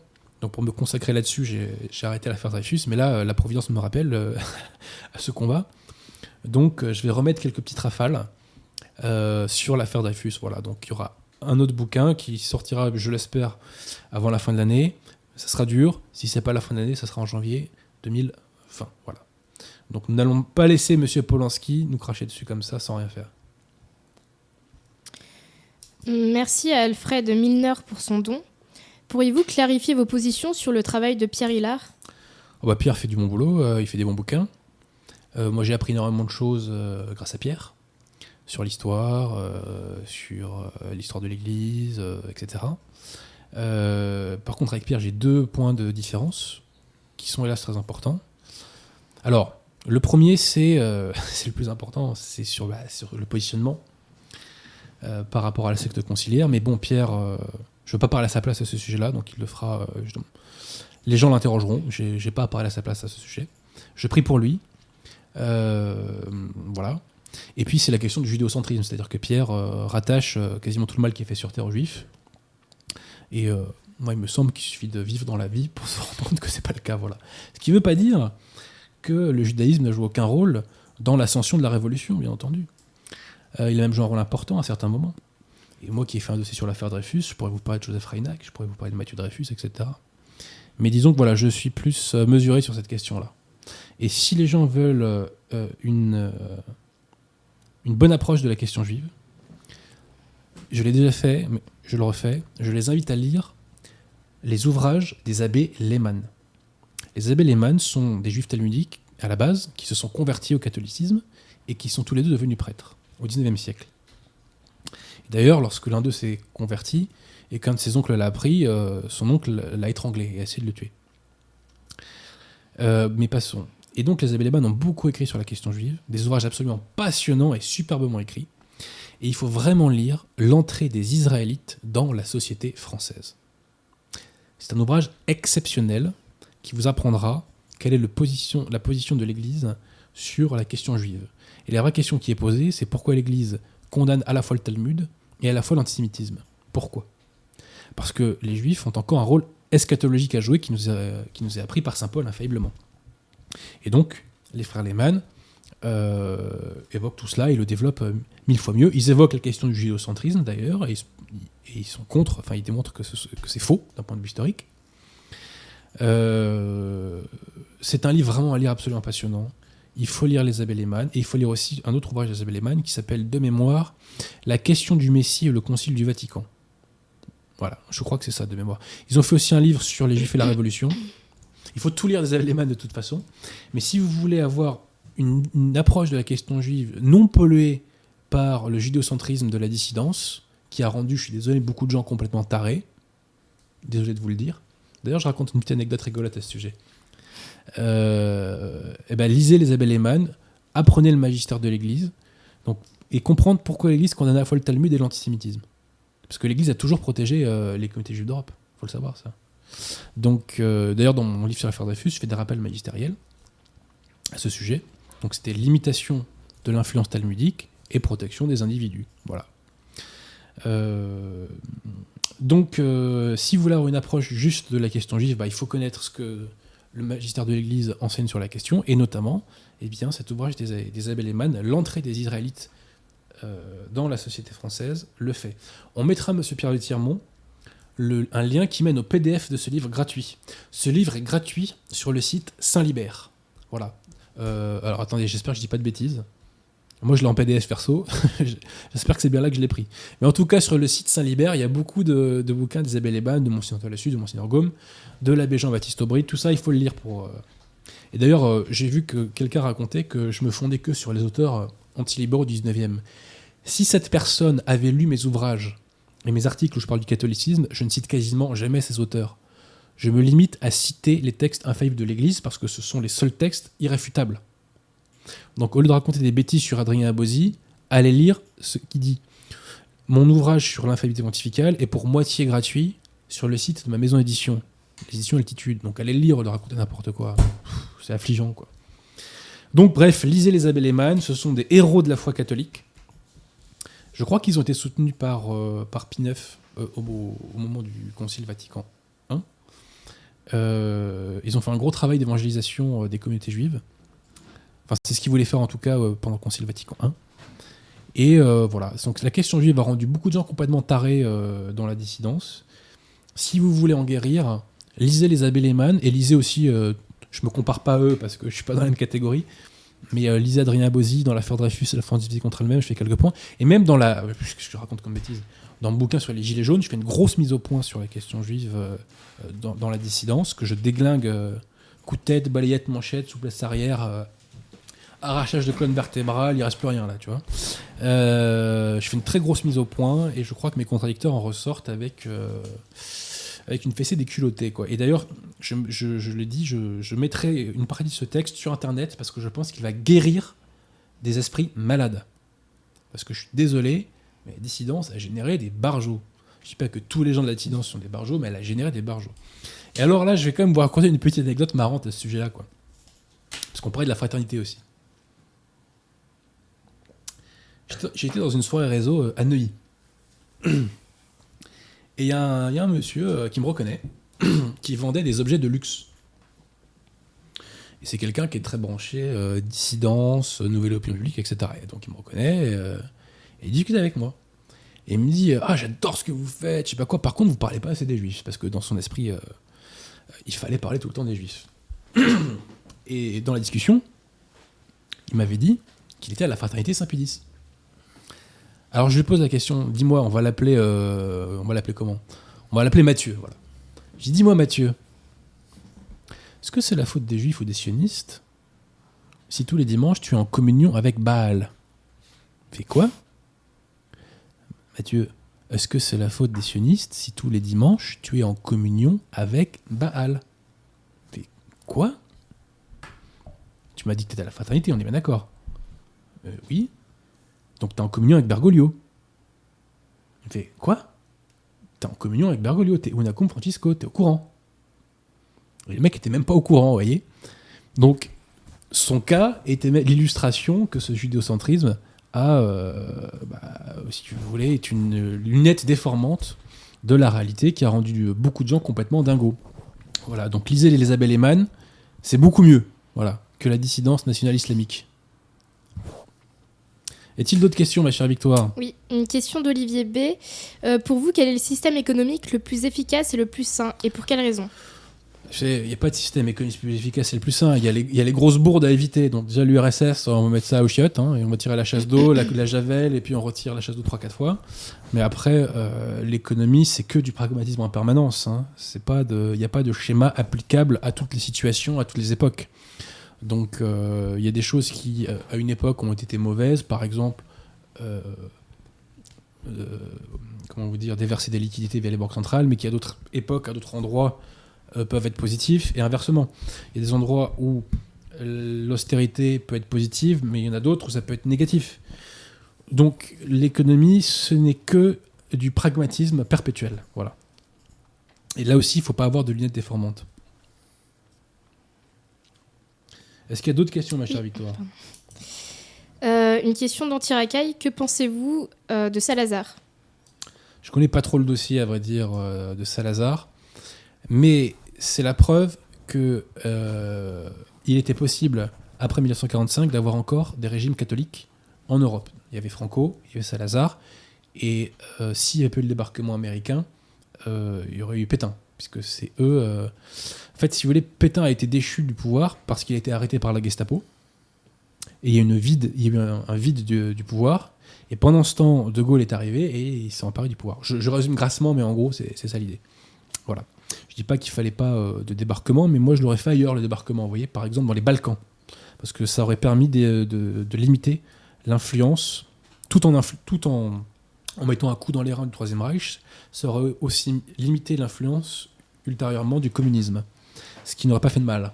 Parce que je rappelle que le communisme est une saloperie condamnée infailliblement par l'Église catholique, à l'instar du national-socialisme d'ailleurs. Parce que des fois, on entend, mais non, c'est seulement des dérives du national-socialisme qui ont été condamnées par Pionze. Ah bon, dans ces cas-là, Pionze a condamné aussi seulement des dérives du communisme. Non, non, non. Il a condamné l'essence. Le magistère de l'Église a condamné l'essence de ces deux régimes pourris. Voilà. Une question de Mirko Stank. Que pensez-vous des Oustachis? Je connais pas le dossier aussi, à vrai dire. euh, Donc je suis désolé. Hein. Je connais pas tout, hein, vraiment. euh, je m'excuse. Euh, Une question de Guillaume Smith. Euh, que pensez-vous de Nietzsche? Franchement, les gars, là. Poubelle, Nietzsche. Poubelle, poubelle, poubelle. Nietzsche, c'est un très bon auteur. Il écrit très bien.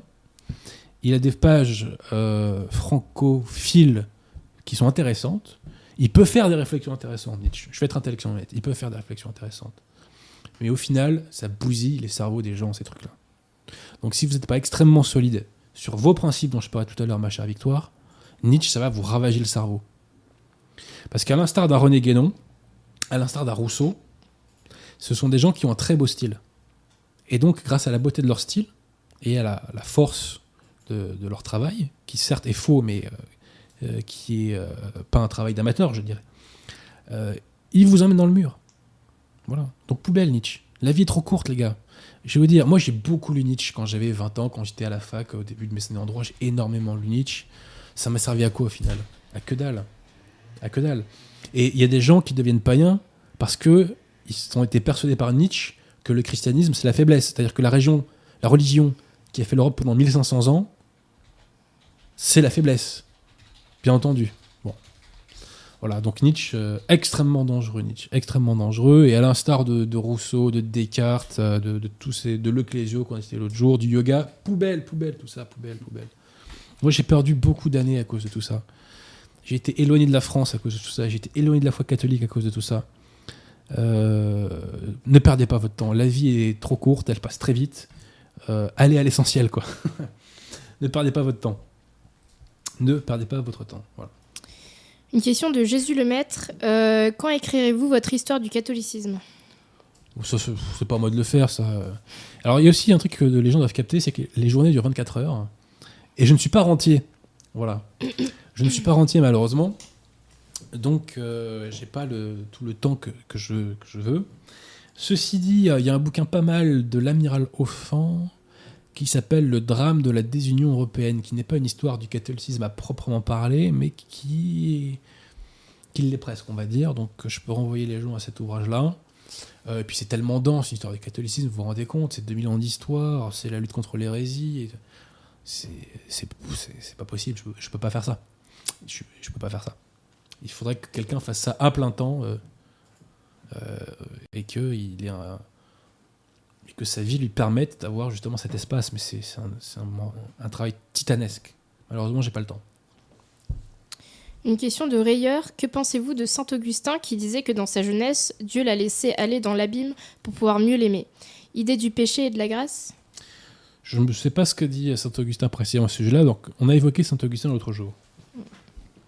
Saint-Augustin euh, a un parcours qui doit nous inspirer. Parce que Saint-Augustin a une vie païenne, son père était païen, sa mère était catholique, et il a eu des mœurs, je ne le juge pas quand je dis ça, c'est le bon Dieu qui l'a jugé, euh, qui n'était pas euh, top top, quoi. On va dire ça comme ça. Bon. Euh, mais quand il s'est converti, il s'est affranchi de ses vices. Et très souvent, euh, les, païens, infidèles, les non-catholiques, etc., ne comprennent pas. Ne comprennent pas ce qu'on appelle le changement de vie catholique. Ils disent mais c'est pas possible, tu peux pas tenir comme ceci, comme cela. Tu tiens parce que tu as les grâces et avec les grâces, on s'affranchit de ses péchés. Voilà. Alors le bon Dieu ne veut jamais le mal et ne fait jamais le mal. Contrairement à ce qu'enseigne d'ailleurs Bergoglio dans Maurice Laetitia où il nous dit que le bon Dieu peut parfois dans certains cas vouloir le mal. Passons. Je renvoie à ce sujet d'ailleurs à la, la, vidéo que nous avons mis en description de l'émission, où je commente les, hérésies d'Amoris Laetitia. Ceci fait partie des hérésies d'Amoris Laetitia. Le bon Dieu, parfois, en revanche, peut permettre un mal en vue, en vue d'un bien plus grand. Voilà. Par exemple, la liberté religieuse a toujours été condamnée par l'Église catholique. Mais l'Église tolère l'existence de cultes dissidents en vue, c'est une tolérance donc, on tolère un mal en vue d'un bien plus grand, parce que peut-être que s'il y avait une répression trop puissante euh, des cultes dissidents, peut-être que ça générerait des troubles civils et au final, euh, il n'y aurait plus de bien commun, quoi, en quelque sorte. Voilà. Euh, alors, Dignitatis Humanae de, dans Vatican II est revenu là-dessus. Dignitatis Humanae contredit le magistère de l'Église, mais je rappelle que la liberté religieuse et de culte est condamnée par l'Église catholique. Ça fait pas de mal de le dire, de le rappeler. Voilà. Moi j'ai une question. Monsieur Pierre Tirmont, bien sûr, c'est sur le cheveu de Zodiac Non. Est-ce que tu auras la, mani la, manifestation du 17 contre l'islamisme? Ou l'islamisation, je sais pas. Le contre l'islamophobie Non, non, la manifestation qui va avoir lieu dans une semaine, est-ce que tu Ah, bah j'étais pas au courant euh, de ça. Je crois que c'est Génération Identitaire qui l'organise. Bah, je sais pas, ça dépendra, ça dépendra de mon temps, de mon énergie. euh, Ouais. Je verrai. Je verrai. J'étais pas au courant qu'il y avait une manifestation. Mais ceci dit, Génération Identitaire fait un très très bon travail. Ils sont persécutés par le système, ils se prennent des peines euh, de prison ou d'amende titanesques à l'heure où les racailles passent parfois 10-20 fois devant le juge et prennent que du sursis. hein. Bon, voilà. Mais euh, si cette manifestation peut entraîner une nouvelle manifestation contre l'islamophobie, parce qu'ils ont fait tellement fort, ils ont fait tellement fort avec la manifestation contre l'islamophobie, je sais pas si vous vous rendez compte, mais la gauche est en train de se suicider avec ça. Parce que les gauchistes restent des blancs. Et rassurez-vous, face à la réalité, quand ils se prennent la réalité du multiculturalisme, les gauchistes, ils se rappellent qu'ils sont blancs. hein. D'où leur insupportable hypocrisie que je combats. Et d'où un de mes futurs ouvrages qui s'appellera La gauche est une maladie mentale. Ouvrage très important, je pense. Parce que si on veut faire avancer nos idées maintenant, il faut détruire le gauchisme. On n'arrivera à rien si on ne dégauchise pas les cerveaux. Mais bref, euh, je soutiens, je soutiens Génération Identitaire qui fait un très bon boulot, alors qu'ils sont pas tout à fait sur notre segment d'action, je dirais. Hein, ils veulent pas de contact, je pense, avec des gens comme nous. Moi, ça me dérange pas. Il faut des gens à tous les niveaux, parce que chacun à son niveau apporte sa pierre, parce qu'on parle à des gens qui sont différents, et on parle pas tous aux mêmes personnes. Donc il est important que euh, qu'on euh, discute, euh, enfin qu'on ait tous, je dirais, notre notre terrain d'action. Voilà. Merci à Jean RSA pour son don. Et Lâchez du pour- bif, hein, lâchez du bif. Oui. Euh, une question de Tian Som Poubelle. Quel film chrétien conseillez-vous? Moi j'aime bien euh, Mission avec Robert De Niro et euh, Jeremy Irons, je crois, qui s'appelle. C'est un très beau film avec une musique magnifique d'Ennio Morricone. C'est vraiment un très très beau film, vraiment euh, qui illustre les vertus catholiques. Euh, voilà. Donc euh, après, je vous avoue qu'à Hollywood, des films catholiques, faut sauver de bonne heure pour en trouver hein, quand même. hein. Mais celui-là, en l'espèce, est un beau film. Sinon, est-ce que vous en connaissez, vous, Monsieur Pierre Tiron, des films catholiques Films français Ça intéresse pas à la République de financer des films qui parlent. Quand on sera au pouvoir, nous d'ailleurs, on, on financera, on arrêtera de financer les daubes euh, pro euh, contre nature, euh, pro invasion et compagnie. On finissera des vrais films français qui défendent notre histoire. Et moi, il y a un film que j'ai vraiment envie euh, qui, qui se fasse un jour. C'est sur la guerre de 7 ans et sur la guerre que les Français ont menée à 1 contre 20 avec ses alliés indiens contre les Anglois. Ça, c'est passionnant. Et là-dessus, on peut faire même des séries Netflix, on peut faire des choses comme. Mais vous, n'imaginez même pas le, potentiel de fou qu'a l'histoire de France en matière de cinéma et de création de séries. On peut faire des trucs de malade sur les croisades, sur. euh, bah, D'ailleurs, euh, euh, Druon l'a montré sur Les Rois Maudits. hein. Donc, euh, l'histoire de France est tellement passionnante que, bon, voilà, c'est. Mais il faudra qu'on reprenne le pouvoir avant de, de faire tout ça. Pour l'instant, le système finance plutôt Monsieur Polanski pour nous cracher dessus, avec J'accuse. Une question du putain du butin. C'est pas grave, euh, c'est la fatigue. C'est à cause de l'eau. C'est à cause de C'est l'eau. à cause de l'eau. butin de guerre du coup. Le catholicisme le catholicisme n'est-il pas un mondialisme? Eh mais les mecs, montez le niveau des questions, quoi. Montez le niveau. des- Le mondialisme, qu'est-ce que c'est? C'est un mouvement qui veut créer un gouvernement mondial. Voilà. Alors certes, la secte conciliaire est mondialiste, mais le catholicisme dans son magistère n'a jamais préconisé cela. Le catholicisme est universel d'un point de vue spirituel, puisque tout homme est appelé à devenir catholique, puisque tout homme est appelé à aller au ciel. Mais le catholicisme n'a jamais préconisé la mise en place d'un gouvernement mondial. Réveillez-vous, les mecs. Réveillez-vous. Alors je sais que dans la dissidence, euh, il y a beaucoup de bêtises qui sont brassées. Mais comme je l'ai dit, il n'est jamais trop tard pour atteindre la puberté euh, d'un point de vue intellectuel. Voilà. Ça dépend que de la volonté de- des uns et des autres. Euh, Une question de Chourouk. Quel poste jouez-vous au rugby? Deuxième ou troisième ligne. En fait, j'ai fait un petit peu talonneur quand Mhm. j'étais au Benjamin. Et après, je suis devenu deuxième ou troisième ligne. Plus, plus deuxième d'ailleurs. J'ai joué jusqu'en Fédéral 3. Euh, mais après, j'ai arrêté Fédéral 3 parce qu'il n'y avait pas le physique euh, suffisant. Tous les mecs à mon poste faisaient 95 kg, 100 kg. Bon, après, j'ai atteint 90 kg, remarquez, temps. mais à l'époque, je ne les faisais pas quand j'étais euh, senior. Euh, voilà, donc le rugby, c'est le meilleur sport au monde. Il faut, faut être clair là-dessus. C'est le sport le plus catholique parce que c'est un sport de souffrance. On souffre ensemble sur un terrain. Surtout quand on est avant, on en prend plein la gueule. Et c'est un sport de sacrifice. Et d'ailleurs, les entraîneurs, il y a une expression qu'ils emploient de temps en temps, quand un mec fait ce qu'on appelle une feinte de plaquage, il dit tu t'es pas sacrifié. Voilà. Et c'est un mot qu'ils emploient souvent. Moi, je me rappelle toujours d'un de mes. euh, c'est un entraînement. C'était un joueur qui me fascinait parce qu'il avait la même taille que moi, mais il avait un taux de graisse de quasiment 0%. Il faisait 15 kilos de moins que moi, quasiment, le gars. Bah, ce mec-là qui faisait euh, même pas 70 kilos pour euh, plus d'un mètre 80, je l'ai vu stopper sur la ligne des 5 mètres un mec de 120 kilos lancer pleine bourre. Vous voyez? Ça, c'est un sacrifice. Parce que le mec, au passage, il a ramassé. hein. Bon. Et ça, c'est magnifique. Il n'y a que dans le rugby qu'on le voit. Le rugby, c'est le meilleur des sports. C'est un sport de dépassement. Moi, je me rappelle d'une anecdote rigolote. J'arrive en senior. Quand on arrive en senior, on est face à des mecs qui sont totalement mûrs physiquement et qui, font, qui ont 10, 15, 20 kilos parfois de, muscles de plus que vous. Et euh, moi, je sautais en touche. Et euh, on s'entraîne, donc on est à l'entraînement, on fait des touches. Et euh, le, le mec me soulève et puis il fait un mauvais geste, il me relâche et je tombe dessus. Et je lui dis, euh, excuse-moi, j'espère que je t'ai pas blessé. Et le mec en mode, euh, je me fous de ta gueule, enfin je te méprise. C'est pas de mal avec, tu vas me blesser toi. Parce que le mec effectivement me prenait 20 kilos. Quelques mois plus tard, on s'entraîne euh, l'hiver. Et l'hiver, la difficulté, c'est que le terrain est très très dur et quand on tombe, ça fait très très mal. Donc on s'entraîne. Et dans un exercice, le mec arrive en face de moi et je le plaque. Je je lui mets pas ce qu'on appelle une cartouche parce que j'avais pas le, physique pour lui mettre ce qu'on appelle une cartouche.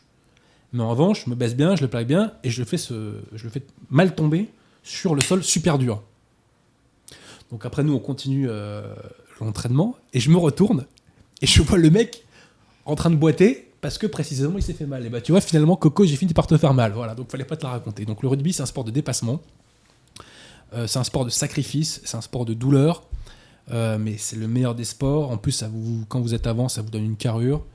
Euh, ça vous apprend le contact, ça vous apprend la peur, parce que moi, dans mon équipe, en tant que senior, par exemple, j'avais des Maoris de 150 kilos, vous voyez Euh, Et je sais pas si on parlait de, des Chevaliers de Zodiac, il y a aussi Dragon Ball Z, le coup de je te mets un impact et tu pars à 800 km, moi je l'ai vécu ça, vous voyez C'est-à-dire que je, fonce sur le Maori, il m'a raflé, bah, je, je vole, je, je, découvre que j'ai des ailes, quoi, ce que je ne savais pas. Bon. Donc vous découvrez la peur, euh, vous, vous apprenez à la surmonter, euh, ce qui est très important. Vous apprenez à résister à la pression. Mais le, rugby, c'est un sport, il n'y a, pas de mots pour décrire. Et le rugby, c'est le seul sport, je crois, où le geste défensif est plus respecté et admiré qu'un geste offensif. Puisque entre rugbyman, en tout cas, ce qui est le plus respecté, c'est le plaquage. Voilà. Le plaqueur est plus respecté que le mec qui enquille les pénalités ou qui met des essais, ou que l'ailier qui va vous mettre des essais. Voilà. Le plaquage, c'est le, c'est le geste maître du rugby. Donc faites du rugby, c'est vraiment le plus beau des sports collectifs en tout cas. Voilà. Ah, je me suis emballé là. hein. Euh, merci à Jean Hérissa pour son deuxième don. Et il demande euh, quelle église fréquenter si la fraternité est vendue à Bâle? Bah, L'Église catholique, il faut vous renseigner et il faut aller aux messes qui ne sont pas en communion avec les sectes conciliaires. Voilà. Donc il faut voir parmi la lignée Lefebvre ce qui n'est plus Unacum. Et il y a plusieurs prêtres en France. Allez voir du côté de la Bretagne, allez voir du côté des Pays Basques, par exemple. Euh, Il y a euh, les messes, il y a la lignée épiscopale, sinon c'est regarder Laurier. Euh, voilà, principalement. euh, et et euh, ce sont ces paroisses-là qu'il faut fréquenter. Voilà, mais c'est pas en étant en communion avec des hérétiques que on professe la foi catholique. Et le crime de la fraternité Saint-Pédis depuis des années, c'est qu'elle a fait croire qu'elle luttait contre Vatican II et la secte qui en est issue. Mais elle ne le faisait pas. Pourquoi? Parce que pour combattre une hérésie, il faut professer la foi catholique. Et la fraternité a professé parfois des segments parfois des dogmes, je dirais, catholiques, mais elle n'a jamais professé l'entièreté de la foi catholique. Parce que si elle l'avait fait, via l'infailli- l'infaillibilité pontificale, elle aurait conclu à la non-catholicité de la secte conciliaire, ce qu'elle n'a pas fait. La fraternité ne professe pas la foi catholique, elle ne l'a pas opposée à nos ennemis. C'est son crime. Une question de Von Raumnitz. Que pensez-vous de la description que fait Céline de Pétain dans D'un château l'autre Alors moi, je me souviens d'un petit extrait seulement où il dit que Pétain est le dernier roi de France, parce qu'il y avait de la prestance, tu vois. Ce qui est vrai d'ailleurs. D'ailleurs, il y a des, photos de Pétain où il, a, vraiment un côté royal. Euh, mais après, je j'en sais pas plus que ça. D'un château à l'autre, je me suis forcé à le lire, mais j'en j'en ai pas retenu grand-chose. À cause de ces maudits euh, points d'exclamation, trois petits points, qui font que moi, Céline, je- ça, me- tombe des mains, quoi. Voilà, c'est... euh, ça me tombe des mains, Céline. Je suis désolé. Alors, je sais qu'il y, a- beaucoup de gens euh, qui aiment Céline. Alors, il y a aussi des imposteurs aiment Céline. J'ai déjà raconté cette anecdote publiquement, mais je la re-raconte parce que elle vaut son pesant de cacahuètes. Un jour, je suis à un dîner et euh, bah, on parle de littérature, on parle de Céline, et il y a un mec à table qui me sort Ah, mais tu peux pas critiquer Céline Il a inventé le point-virgule. En fait, ce que Céline a inventé, c'est pas le point-virgule, c'est le point d'exclamation, trois petits points. Donc là, à ce moment-là, j'aurais pu le crucifier sur place. En disant Coco, t'es un escroc, t'es en train de me dire que Céline a inventé le point-virgule, alors qu'en fait, il a inventé toute autre chose. Par charité, je l'ai pas fait. Mais vous voyez, il y a aussi des pseudo-céliniens qui, pour donner un style un petit peu sulfureux, vous voyez, euh, se- se disent euh, sulfureux et raffinés, se disent aimer Céline. Mais moi, je pense que la moitié des Céliniens sont des escrocs qui n'ont jamais réussi à lire 5 pages de Céline.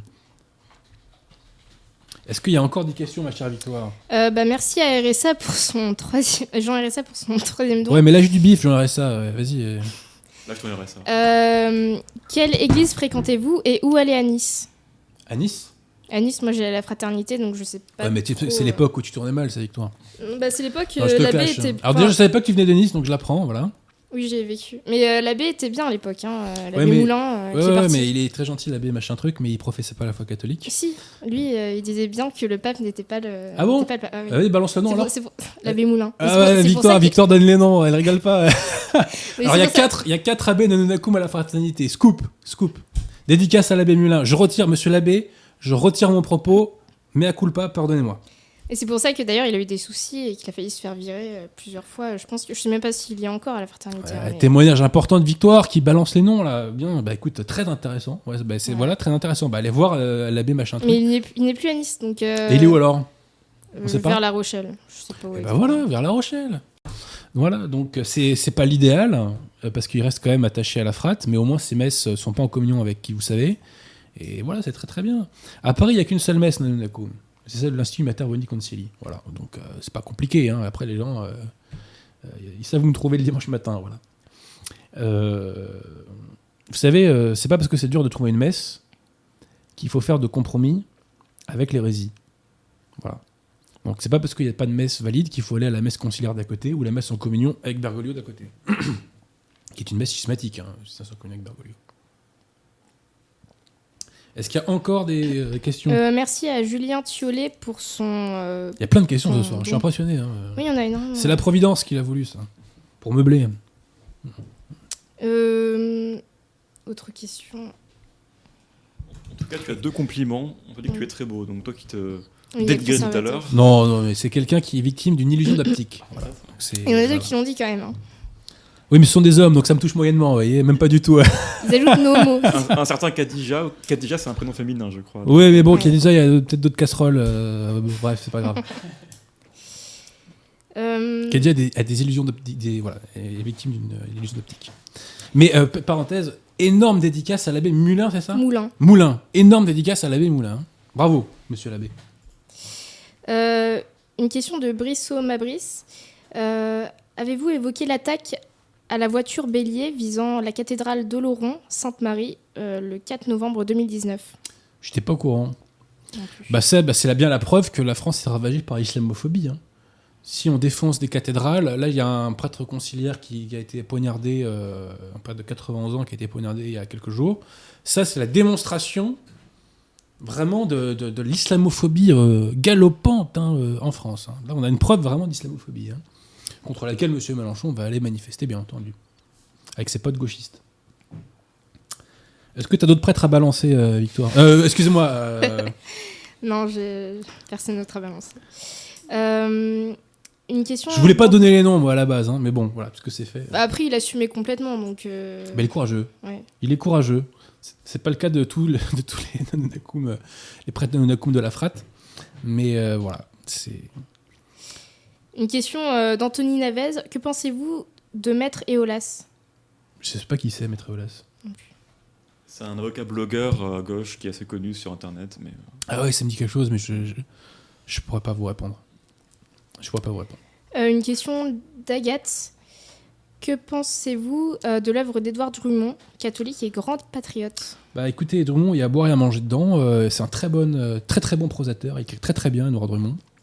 Euh, c'est des trucs que j'ai lu il y a très longtemps, donc là j'ai pas de souvenir euh, précis. En revanche, il y a un ouvrage que je recommande. C'est l'ouvrage que l'historien Baudelomeni a écrit sur Drummond, où justement on évoquait de mettre les choses en perspective sur la question juive, et notamment euh, sur la composition sociologique des élites françaises. Eh bien, Baudelomeni fait ce travail sur l'œuvre de Drummond, et j'invite vraiment les gens à acheter cet ouvrage, qui est un super bouquin. En plus, Baudelomeni, il l'écrit avec un style de malade. C'est un plaisir. Baudelomeni, il y a le fond et la forme. Il faut, vraiment tout lire de Baudelomeni. Et euh, voilà, donc Drummond, c'est quelque chose que j'ai lu il y a très longtemps. J'ai lu son bouquin sur la France juive. Il y a quelques aberrations sociologiques et, euh, euh, historiques. Il raconte que les juifs ont un bras plus court que l'autre. Enfin, d'un moment, faut arrêter, les gars. Quoi. Euh, faut, faut, d'un moment, faut vous détendre. Quoi. Et je pense qu'il évoque le, nez crochu de Gambetta et il en déduit qu'il est juif. Enfin, vous voyez, stop, quoi. D'un moment, c'est bon, faut être sérieux 3 secondes. Il dit aussi qu'il y avait 700 000 juifs euh, en France à un tel moment, je sais plus. Euh, j'ai plus les chiffres. C'est des trucs que j'ai lu il y, a, assez longtemps. Mais ceci dit, Drummond euh, ne se limite pas à la question juive. Il a dénoncé les abus de grandes familles, de grandes familles capitalistes de l'époque, ce que Baudelomine appelle les dynasties bourgeoises, et il n'y en a pas beaucoup qui le faisaient à l'époque. Il, il a mené des bons combats, euh, pas forcément toujours peut-être pour les bonnes raisons, mais voilà. Euh, donc Drummond, euh, c'est une belle plume, il écrit très très bien. Sur le fond, il a parfois dit des bêtises, il a été corrigé par Baudelomeni, et j'invite vraiment les gens, mais vraiment à aller lire ce bouquin de Baudelomeni sur Drummond, il est exceptionnel. J'en cite d'ailleurs des extraits dont la France divisée contre elle-même. Voilà. Donc, Vous savez, pour avoir un avis sur un auteur aussi, la difficulté, c'est qu'on lit beaucoup de choses, et avec le temps, on oublie. Euh, par exemple, Anatole France, vous voyez, euh, je l'ai lu ça à une époque, mais ça remonte et j'ai quasiment plus aucun souvenir. Vous voyez, Euh, les deux étendards de Rebattet, c'est un des ouvrages qui, quand je l'ai lu, un roman un des romans qui m'a mis le, plus une grosse claque.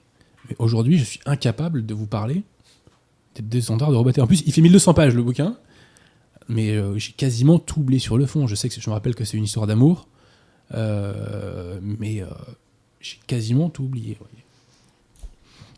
Euh, Une question d'Isaac Blumchen.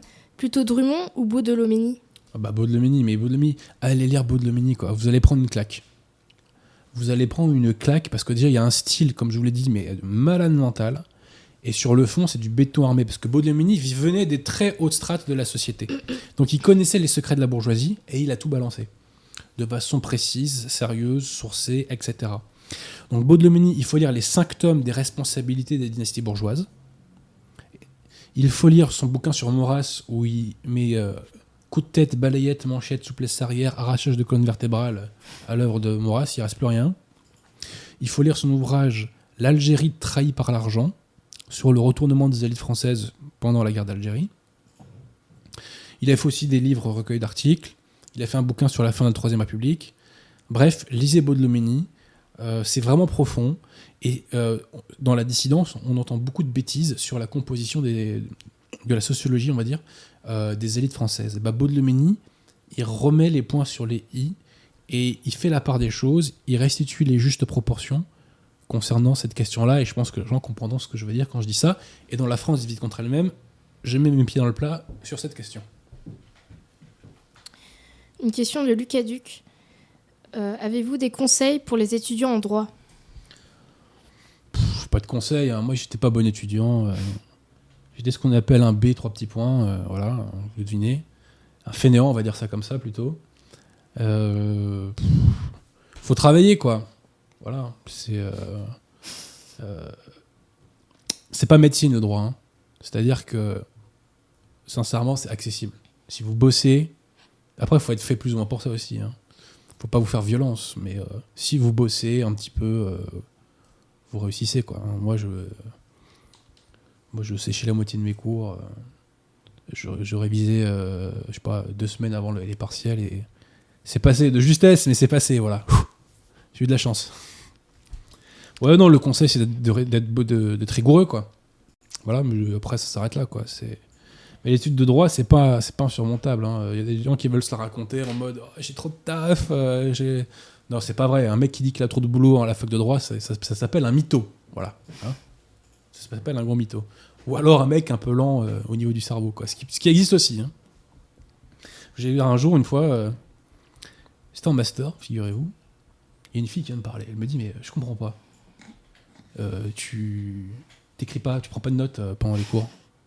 Je dis Si, si, je prends des notes, là, regarde. Là, elle fait Oui, mais t'écris rien quasiment, là. Et je dis Parce que je me limite à, restituer dans mes notes ce qui est vraiment essentiel. Et j'écris pas toutes les phrases à 100% mot pour mot du prof. Vous voyez ce que je veux dire? Bon. Et en fait, cette fille, malgré elle, m'a confessé qu'elle n'avait aucune capacité de synthèse. Vous voyez? Donc là, c'est la sélection naturelle après, on n'y peut rien. Ou c'est les grâces du bon Dieu, voilà. Elle n'avait pas ton QI, Adrien. Euh, J'ai pas, j'ai pas de prétention à la matière, moi. J'ai pas de prétention à la matière. Même si je pense qu'on est bien placé sur la carte, nous, n'est-ce pas, monsieur? Parce que Pierre Tirmont est un spécialiste de la cartographie, je crois. hein. J'ai fait une émission entière sur la carte. Voilà, mais la carte est un élément essentiel. Je crois que la carte euh, a une- un poids symbolique de plus en plus puissant. hein. Voilà. Donc voilà, après, bon bah voilà, le bon Dieu m'a fait la grâce de ça, la synthèse. Mais c'est euh, merci Seigneur. Mais mais voilà, passons. Donc euh, bossez, soyez rigoureux, ne séchez pas les cours. Voilà les conseils. Ne m'imitez pas, surtout pas. Merci à Ignatius euh, Rey pour son don. Euh, que pensez-vous du marché aux puces de Saint-Ouen? Alors j'y suis jamais allé, figurez-vous. Euh, ah non, je confonds. Saint-Ouen, c'est euh, là où il y a Marseille là. Non, Clignancourt, c'est cli- ah, je confonds là, je confonds. Euh, bah, je sais pas alors, je connais pas. Je Marseille qui est une figure tutélaire de l'émission. hein. Mm. Ça a échappé à personne. Merci à Jean-Philippe pour son don, mais aucune question. Euh, Bah, merci Jean-Philippe pour le bif. Donc lâchez du bif et cliquez bande de. hein. Une question de Chris. Que pensez-vous de la théorie du père Gaïez sur la naissance de l'islam? Je l'ai pas beaucoup étudié euh, parce qu'on ne peut pas bosser sur tous les sujets à la fois, mais ça m'a l'air très intéressant. C'est que, en gros, ce, qui, ce que nous dit le père Galaise, c'est que l'islam viendrait des judéo-nazaréens. Donc il y aurait une influence juive euh, dans les origines de l'islam. hein. Donc ça, c'est intéressant pour la dissidence nationale islamique qui voit le judaïsme partout, sauf peut-être d'ailleurs dans la naissance de l'islam. Mais j'ai pas creusé ça, donc je peux pas me prononcer là-dessus. Euh, Il y a Odon euh, Lafontaine qui fait des très bonnes vidéos sur Internet. J'invite les gens à aller les voir. C'est très, pédagogique. C'est assez convaincant, je vous le dis franchement. Ces vidéos sur l'origine de l'islam. Enfin, je trouve moi. Mais euh, voilà, je peux pas en dire plus parce que je je l'ai pas vraiment lu. Donc euh, voilà. Merci à Jean RSA pour son don. Il a encore lâché du bif, Jean RSA Eh, Mais euh, on est en train de le dépouiller, Jean. Là. Euh, il, est- il a- il a peut-être trop bu, faut- on va peut-être arrêter de prendre son pognon là, non c'est... Il est, il est de combien le don de Jean RSA là? Euh, là, 5 euros, mais il augmente à chaque fois. euh. Mais Jean RSA, qu'est-ce qui vous arrive? Alors, il dit en gros, il n'y a aucune église à Nice que je peux fréquenter. Comme dirait Lénine, Bah, il faut demander. Je ne connais pas euh, Nice, euh, mon cher Jean RSA. Donc, quand vous avez une question sur Nice, vous demandez à Victoire. Remets-toi, euh, remets-toi. il demande s'il doit se convertir à l'islam, au judaïsme ou devenir athée. Jean RSA Ouais, alors Jean RSA, si vous posez des questions aussi débiles, il va falloir lâcher plus de pognon. hein. Quelqu'un a dit qu'à Nice, il y avait le père Raphaëli, je ne sais pas si Exact, exact, exact. Le père du tout. Exact, exact. Tout à fait. Le père Rafali Nenakoum. Euh, mais moi, je ne connais pas la région de Nice. hein. J'y suis allé rapidement. C'est Lénine qui t'a fait rigoler, euh, ma chère Victoire? Donc, c'est à moi de ne pas prononcer, apparemment. hein. Bon. Euh, pense à l'abbé Mu- Mulin, plutôt. Ça va te. Euh, non, non, Jean RSA, convertissez-vous au catholicisme. Voilà, c'est tout. Donc, euh, moi, je ne connais pas Nice. Donc, je ne peux pas vous dire si tel prêtre ou tel prêtre est bon ou il est bien positionné. Je, ne connais pas tout. J'en connais certains, bien entendu, hors d'Île-de-France, euh, mais pas partout non plus. Donc euh, voilà. Mais euh, cherchez et vous trouverez, ça c'est dans les évangiles, cherchez et vous trouverez mon cher Jean RSA. En espérant que vous n'ayez pas trop bu ce soir. Euh, merci à Julien euh, Thiolet pour son deuxième don. Merci beaucoup. Euh, une, une- question de Patrice Bagwell. Euh, pourquoi ne faites-vous plus de débats C'est- Parce que vous êtes l'un Eh, des mais meilleurs arrêtez de me orateurs. gonfler avec les débats. Je suis le seul qui en fait des débats quasiment déjà, premièrement, dans le milieu. Premièrement. Deuxièmement, les journées durent 24 heures. Troisièmement, euh, il y a des contradicteurs qui parfois veulent être vos contradicteurs, mais qui n'ont pas capté qu'ils n'avaient pas le niveau et que je ne valide pas en tant que contradicteur crédible. Et des débats, je vais en faire bientôt un normalement avec Arnaud Dumouche. Et je vous rappelle que je suis en débat constant avec les historiens de Dreyfusard. Je répète, je suis en débat constant avec les historiens Dreyfusard qui, à chaque fois que je bouge un orteil, euh, font une publication contre moi, à laquelle je suis contraint de répondre. Voilà. Donc, euh, je suis quasiment le seul qui le débat dans le milieu. La- les trois quarts des mecs qui veulent débattre avec moi, je ne les valide pas comme interlocuteur crédible. Et euh, je continue à faire des débats, je suis perpétuellement en débat. Et les gars, oh, on va se réveiller là. Vous n'avez pas besoin d'un débat pour vous faire une opinion sur un sujet. D'accord? Vous et je, précise que le débat aussi, je le pratique dans mon boulot tous les jours quasiment. hein. Mais concrètement, vous avez la version de A, vous avez la version de B, et vous comparez. Est-ce que A répond à tous les arguments de B et inversement? C'est pas compliqué à faire quand même, bon sang. Vous n'avez pas besoin de débat pour ça. En plus, je vais vous dire une chose. Moi, je, dé- je pratique le débat par la force des choses et par la force des circonstances, mais un débat n'est pas fait pour faire émerger la vérité. Le débat est fait pour faire gagner le sophiste, généralement. Pas toujours, mais généralement. Le débat n'est pas du tout l'exercice le meilleur pour faire émerger la vérité. Voilà. Une petite question sur Lénine, euh, Victoire, là? Non? Euh, merci à Van Romnitz pour son don. Euh, demain, mardi 12 novembre, 19h30, nous mettrons le mot dièse carte du QI en tendance Twitter France. Postez et retweetez un maximum de messages mot dièse carte du QI. Bah, Ça, c'est pour Monsieur Pierre de Tirmont. Hein. Je serai là. Le carto, euh, comment on doit dire, un cartographe, même cartologue. C'est car- Là, c'est c'est même une cartologie maintenant. Il y a une nouvelle science qui est née là. Monsieur Pierre de Tirmont est le, est le premier zélateur de France de la carte sur les QI, à, à- à ma connaissance. À ma connaissance, Monsieur Pierre de Avec. Laurent Alexandre, on est, on est deux. Ah, il en parle Laurent Alexandre. D'accord. Oui, mais vous avez beaucoup plus d'influence que Laurent Alexandre, mon cher euh. Sur, sur... J'aimerais bien. Si, si, si, si, ne soyez pas modeste. Merci à Indagatrix Trames pour son don.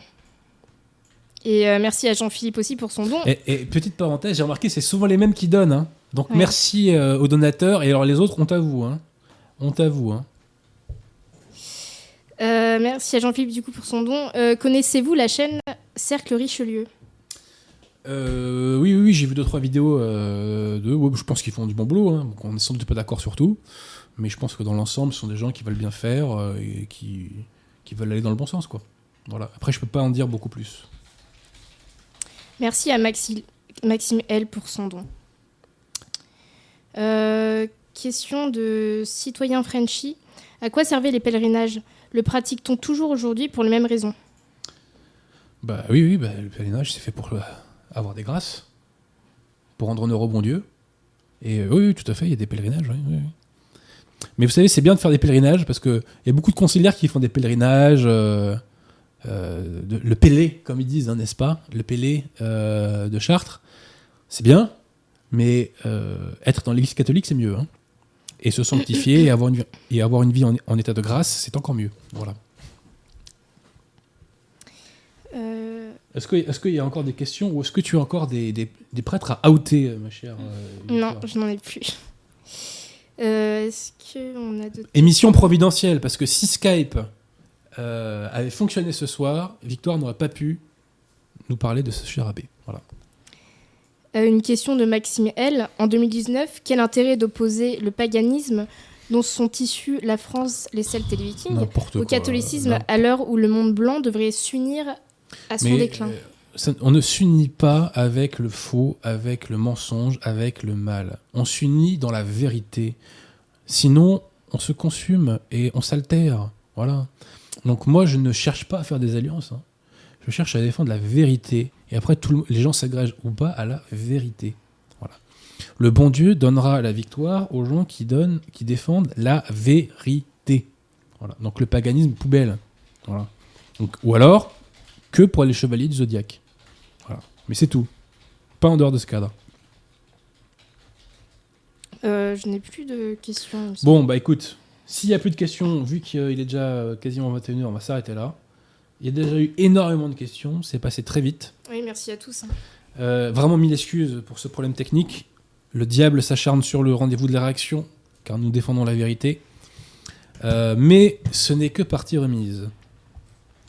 Ce n'est que partie remise, donc euh, avec Jonathan Sturel, si la Providence le permet, et si la technique le permet, dans deux semaines, nous ferons une émission consacrée au roman de Bernanos qui s'appelle Sous le soleil de Satan, et cette émission sera aussi consacrée au curé d'Ars. Donc ça sera une très belle émission. Nous avons fait avec Jonathan une très très belle émission la semaine, euh, il, y a, deux semaines, pardon. J'ai été très très heureux de cette émission. Euh, très bonne qualité, de qualité française, je dirais. Euh, il est très très important, je le dis très souvent, mais il faut le répéter parce que bon, ça rentre pas toujours dans les esprits. Il faut lire de la bonne littérature française. Voilà. Lisez de la bonne littérature française. Jonathan Sturel fait un travail exceptionnel sur cette question-là. Donc euh, je vous invite à, vous renseigner, euh, enfin à voir les, petites vidéos de Jonathan qui restent sur YouTube.